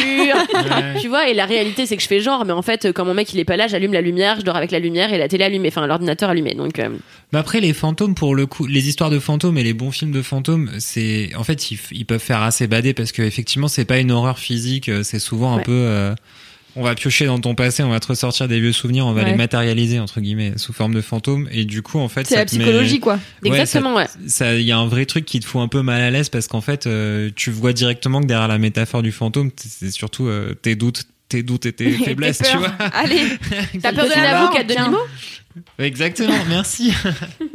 Alors que tu Joli. quand c'est euh, Halloween, euh, le tueur au couteau ou euh, massacre à la tronçonneuse, en vrai, euh, une fois que le film est fini et qu'il y a eu euh, des litres de ketchup partout sur les murs, t'as plus envie de te faire une pizza, quoi. Ouais, alors. Oh, mais il manie bien les phrases. Je- Oui, alors je pense que tout le monde n'est pas ton avis, Cédric, car il y a des gens qui vraiment ont peur par de exemple. plein de choses. Alors, j'ai pas peur euh, spécialement du gore. Donc non, massacre Non, à la moi, le gore, j'aime ou pas, autre, tu je m'en fous, tu vois. Enfin, mais euh, le surnaturel, j'ai j'ai du mal. En fait, tu vois que Ah, tu me les racontes. Je suis là, genre, j'aime bien écouter. Je, en fait, Elle cette série, je préférerais que tu. à deux doigts de tomber. En fait, je préférais que tu me la racontes de bout en bout, tout le scénario avec toutes les intrigues, mais que je n'ai pas à cliquer À sur voir, quoi. Tu vois, voilà. On pourrait se faire euh, une soirée au coin du feu où on se raconterait des histoires d'horreur. On pourrait faire des podcasts euh, où on truc. se raconterait Ouais. des histoires d'horreur les uns les autres. Mais, Boulet, il fait ça, il faisait ça à la nuit originale. Ouais, j'aimais bien. J'ai participé deux fois à cette table ronde à la nuit originale où on écoute les, les, les histoires d'horreur. Et en fait, c'est le seul type de moment où j'arrive à le faire parce qu'en fait, il y a tellement de gens autour. Et, et pourtant, ça me fait quand même peur. Genre, ça me fait quand même cette, senti- ce- cette sensation un peu viscérale de, ça me donne des frissons et je suis genre, euh, je suis pas bien. Mais à la fin, on rallume et c'est bon, il y a plein de monde et en vrai, on, l'heure d'après, ils racontent tous des conneries et puis voilà. Mais le frisson, c'est le frisson de l'adrénaline pour moi. Et en fait, la peur, euh, la peur que tu ressens quand tu regardes un film d'horreur, elle est quand tu la ressens vraiment, que t'es tout seul, t'es dans le noir, machin. Elle est équivalente à, tu vois, au frisson que tu peux expérimenter avant de, par exemple, faire du parapente ou quoi. C'est ce frisson Ah de, je sais pas. Moi, c'est un peu le même pour le coup. C'est vraiment le truc de l'excitation, de peut-être je vais devoir me mettre à courir parce qu'il y a quelqu'un qui va me poursuivre. Tu vois. En fait, c'est du. Ah, complètement ça. Tu vois, tu vraiment- comprends Ah ouais, le fanat de films d'horreur, mais c'est vraiment ce truc-là. Le moment où t'as l'échine qui. C'est ça. Ah, j'aime pas. fais, Ah. oh, putain. Mais moi, je peux Qu'est-ce qui comprendre. va se passer pour un saut en parachute, parce qu'une fois que t'es par terre pour le saut en parachute, c'est bon, t'es terminé. Alors que le Ah, film d'horreur, il s'éteint, et derrière, t'es tout seul le cul dans ton Ton canapé, cerveau. et ton Oui. cerveau, il continue de travailler. Je comprends. Mais c'est ça, ouais, mais après, moi, c'est ça que j'aime bien. C'est qu'en vrai, ton cerveau, il continue de travailler et t'es là, genre, oh putain, ça m'a vraiment, ouah, c'était ouf. Et après, t'es là, genre, bon, en vrai, il y a pas vraiment de fantôme, je le sais, je vais me convaincre. Mais Non, ce mais- côté-là de reconnecter, avoir Toi, du mal à t'as un enfant, donc c'est c'est plus euh, effrayant encore. Ané- anecdote, euh, quand je suis arrivée chez Mademoiselle, après deux mois de stage, j'ai dû, enfin pendant mes deux mois de stage, il y a un moment où il a fallu traiter la bande-annonce du film dans le noir. Euh, et donc, je viens de vous décrire mon rapport à l'horreur, et c'est moi qui me suis occupée de faire ça. Je vous jure que à ce moment-là, j'étais hébergée chez une pote, mais elle était pas là, donc j'étais toute seule dans l'appart. Pendant toute la putain de semaine, j'osais pas éteindre la lumière. je, je finissais par le faire, tu vois, mais je mettais la radio à côté et je m'endormais avec la radio allumée. Ouais, Je- Enfin, ça me fait. Et pourtant, je suis Ah très Bah rationnelle dans le reste détour, de hein. ma vie, tu vois. Mais ça, je sais pas, j'ai du mal. Et je trouve ça agréable, moi, quand ton cerveau il te fait flipper, même la Ouais, nuit. Je me dis, tu vois, ton. Mais du coup, toi, ça te fait le même Chelou. sentiment que quand quelqu'un te dit, j'arrive pas à digérer ça. Il boucle lui Oh aussi. là là là là, il fait des magnifique. boucles d'intrigue. Bravo, quel scénariste. C'est ce qu'on appelle une merveilleuse conclusion de podcast. Merci d'avoir écouté jusqu'ici. Ça y est, c'est la fin. Euh, on se retrouve la semaine prochaine avec la seconde équipe. Vous êtes merveilleux. Quelle Merci. seconde équipe Oh putain Merci de nous avoir écoutés jusqu'ici. Vous êtes merveilleux. Continuez de nous envoyer des messages. N'hésitez pas à mettre des notes sur iTunes et des avis car ça nous aide vraiment à être référencés et c'est le plus important de plus important. Vous êtes, 5 euh, vous êtes euh, 5. merveilleux. On vous aime, on vous fait des bisous et on vous dit surtout à la prochaine. Et d'ici là, touchez-vous bien le kiki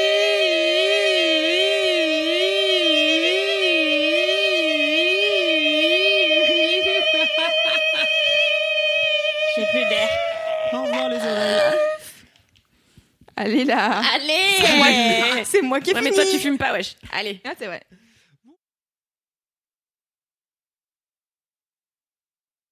Alors, Cal, parle dans ton micro. Oui, bonjour, je suis Fanny Ardant, direct du canapé. Parle normalement, du coup, pas avec Bah, euh, voilà, je pars comme ça. Hey, it's Paige DeSorbo from Giggly Squad. High quality fashion without the price tag. Say hello to Quince. I'm snagging high-end essentials like cozy cashmere sweaters, sleek leather jackets, fine jewelry, and so much more. With Quince being 50 to 80% less than similar brands. And they partner with factories that prioritize safe, ethical, and responsible manufacturing. I love that. Luxury quality within reach. Go to quince.com slash style to get free shipping and 365 day returns on your next order. Quince.com slash style.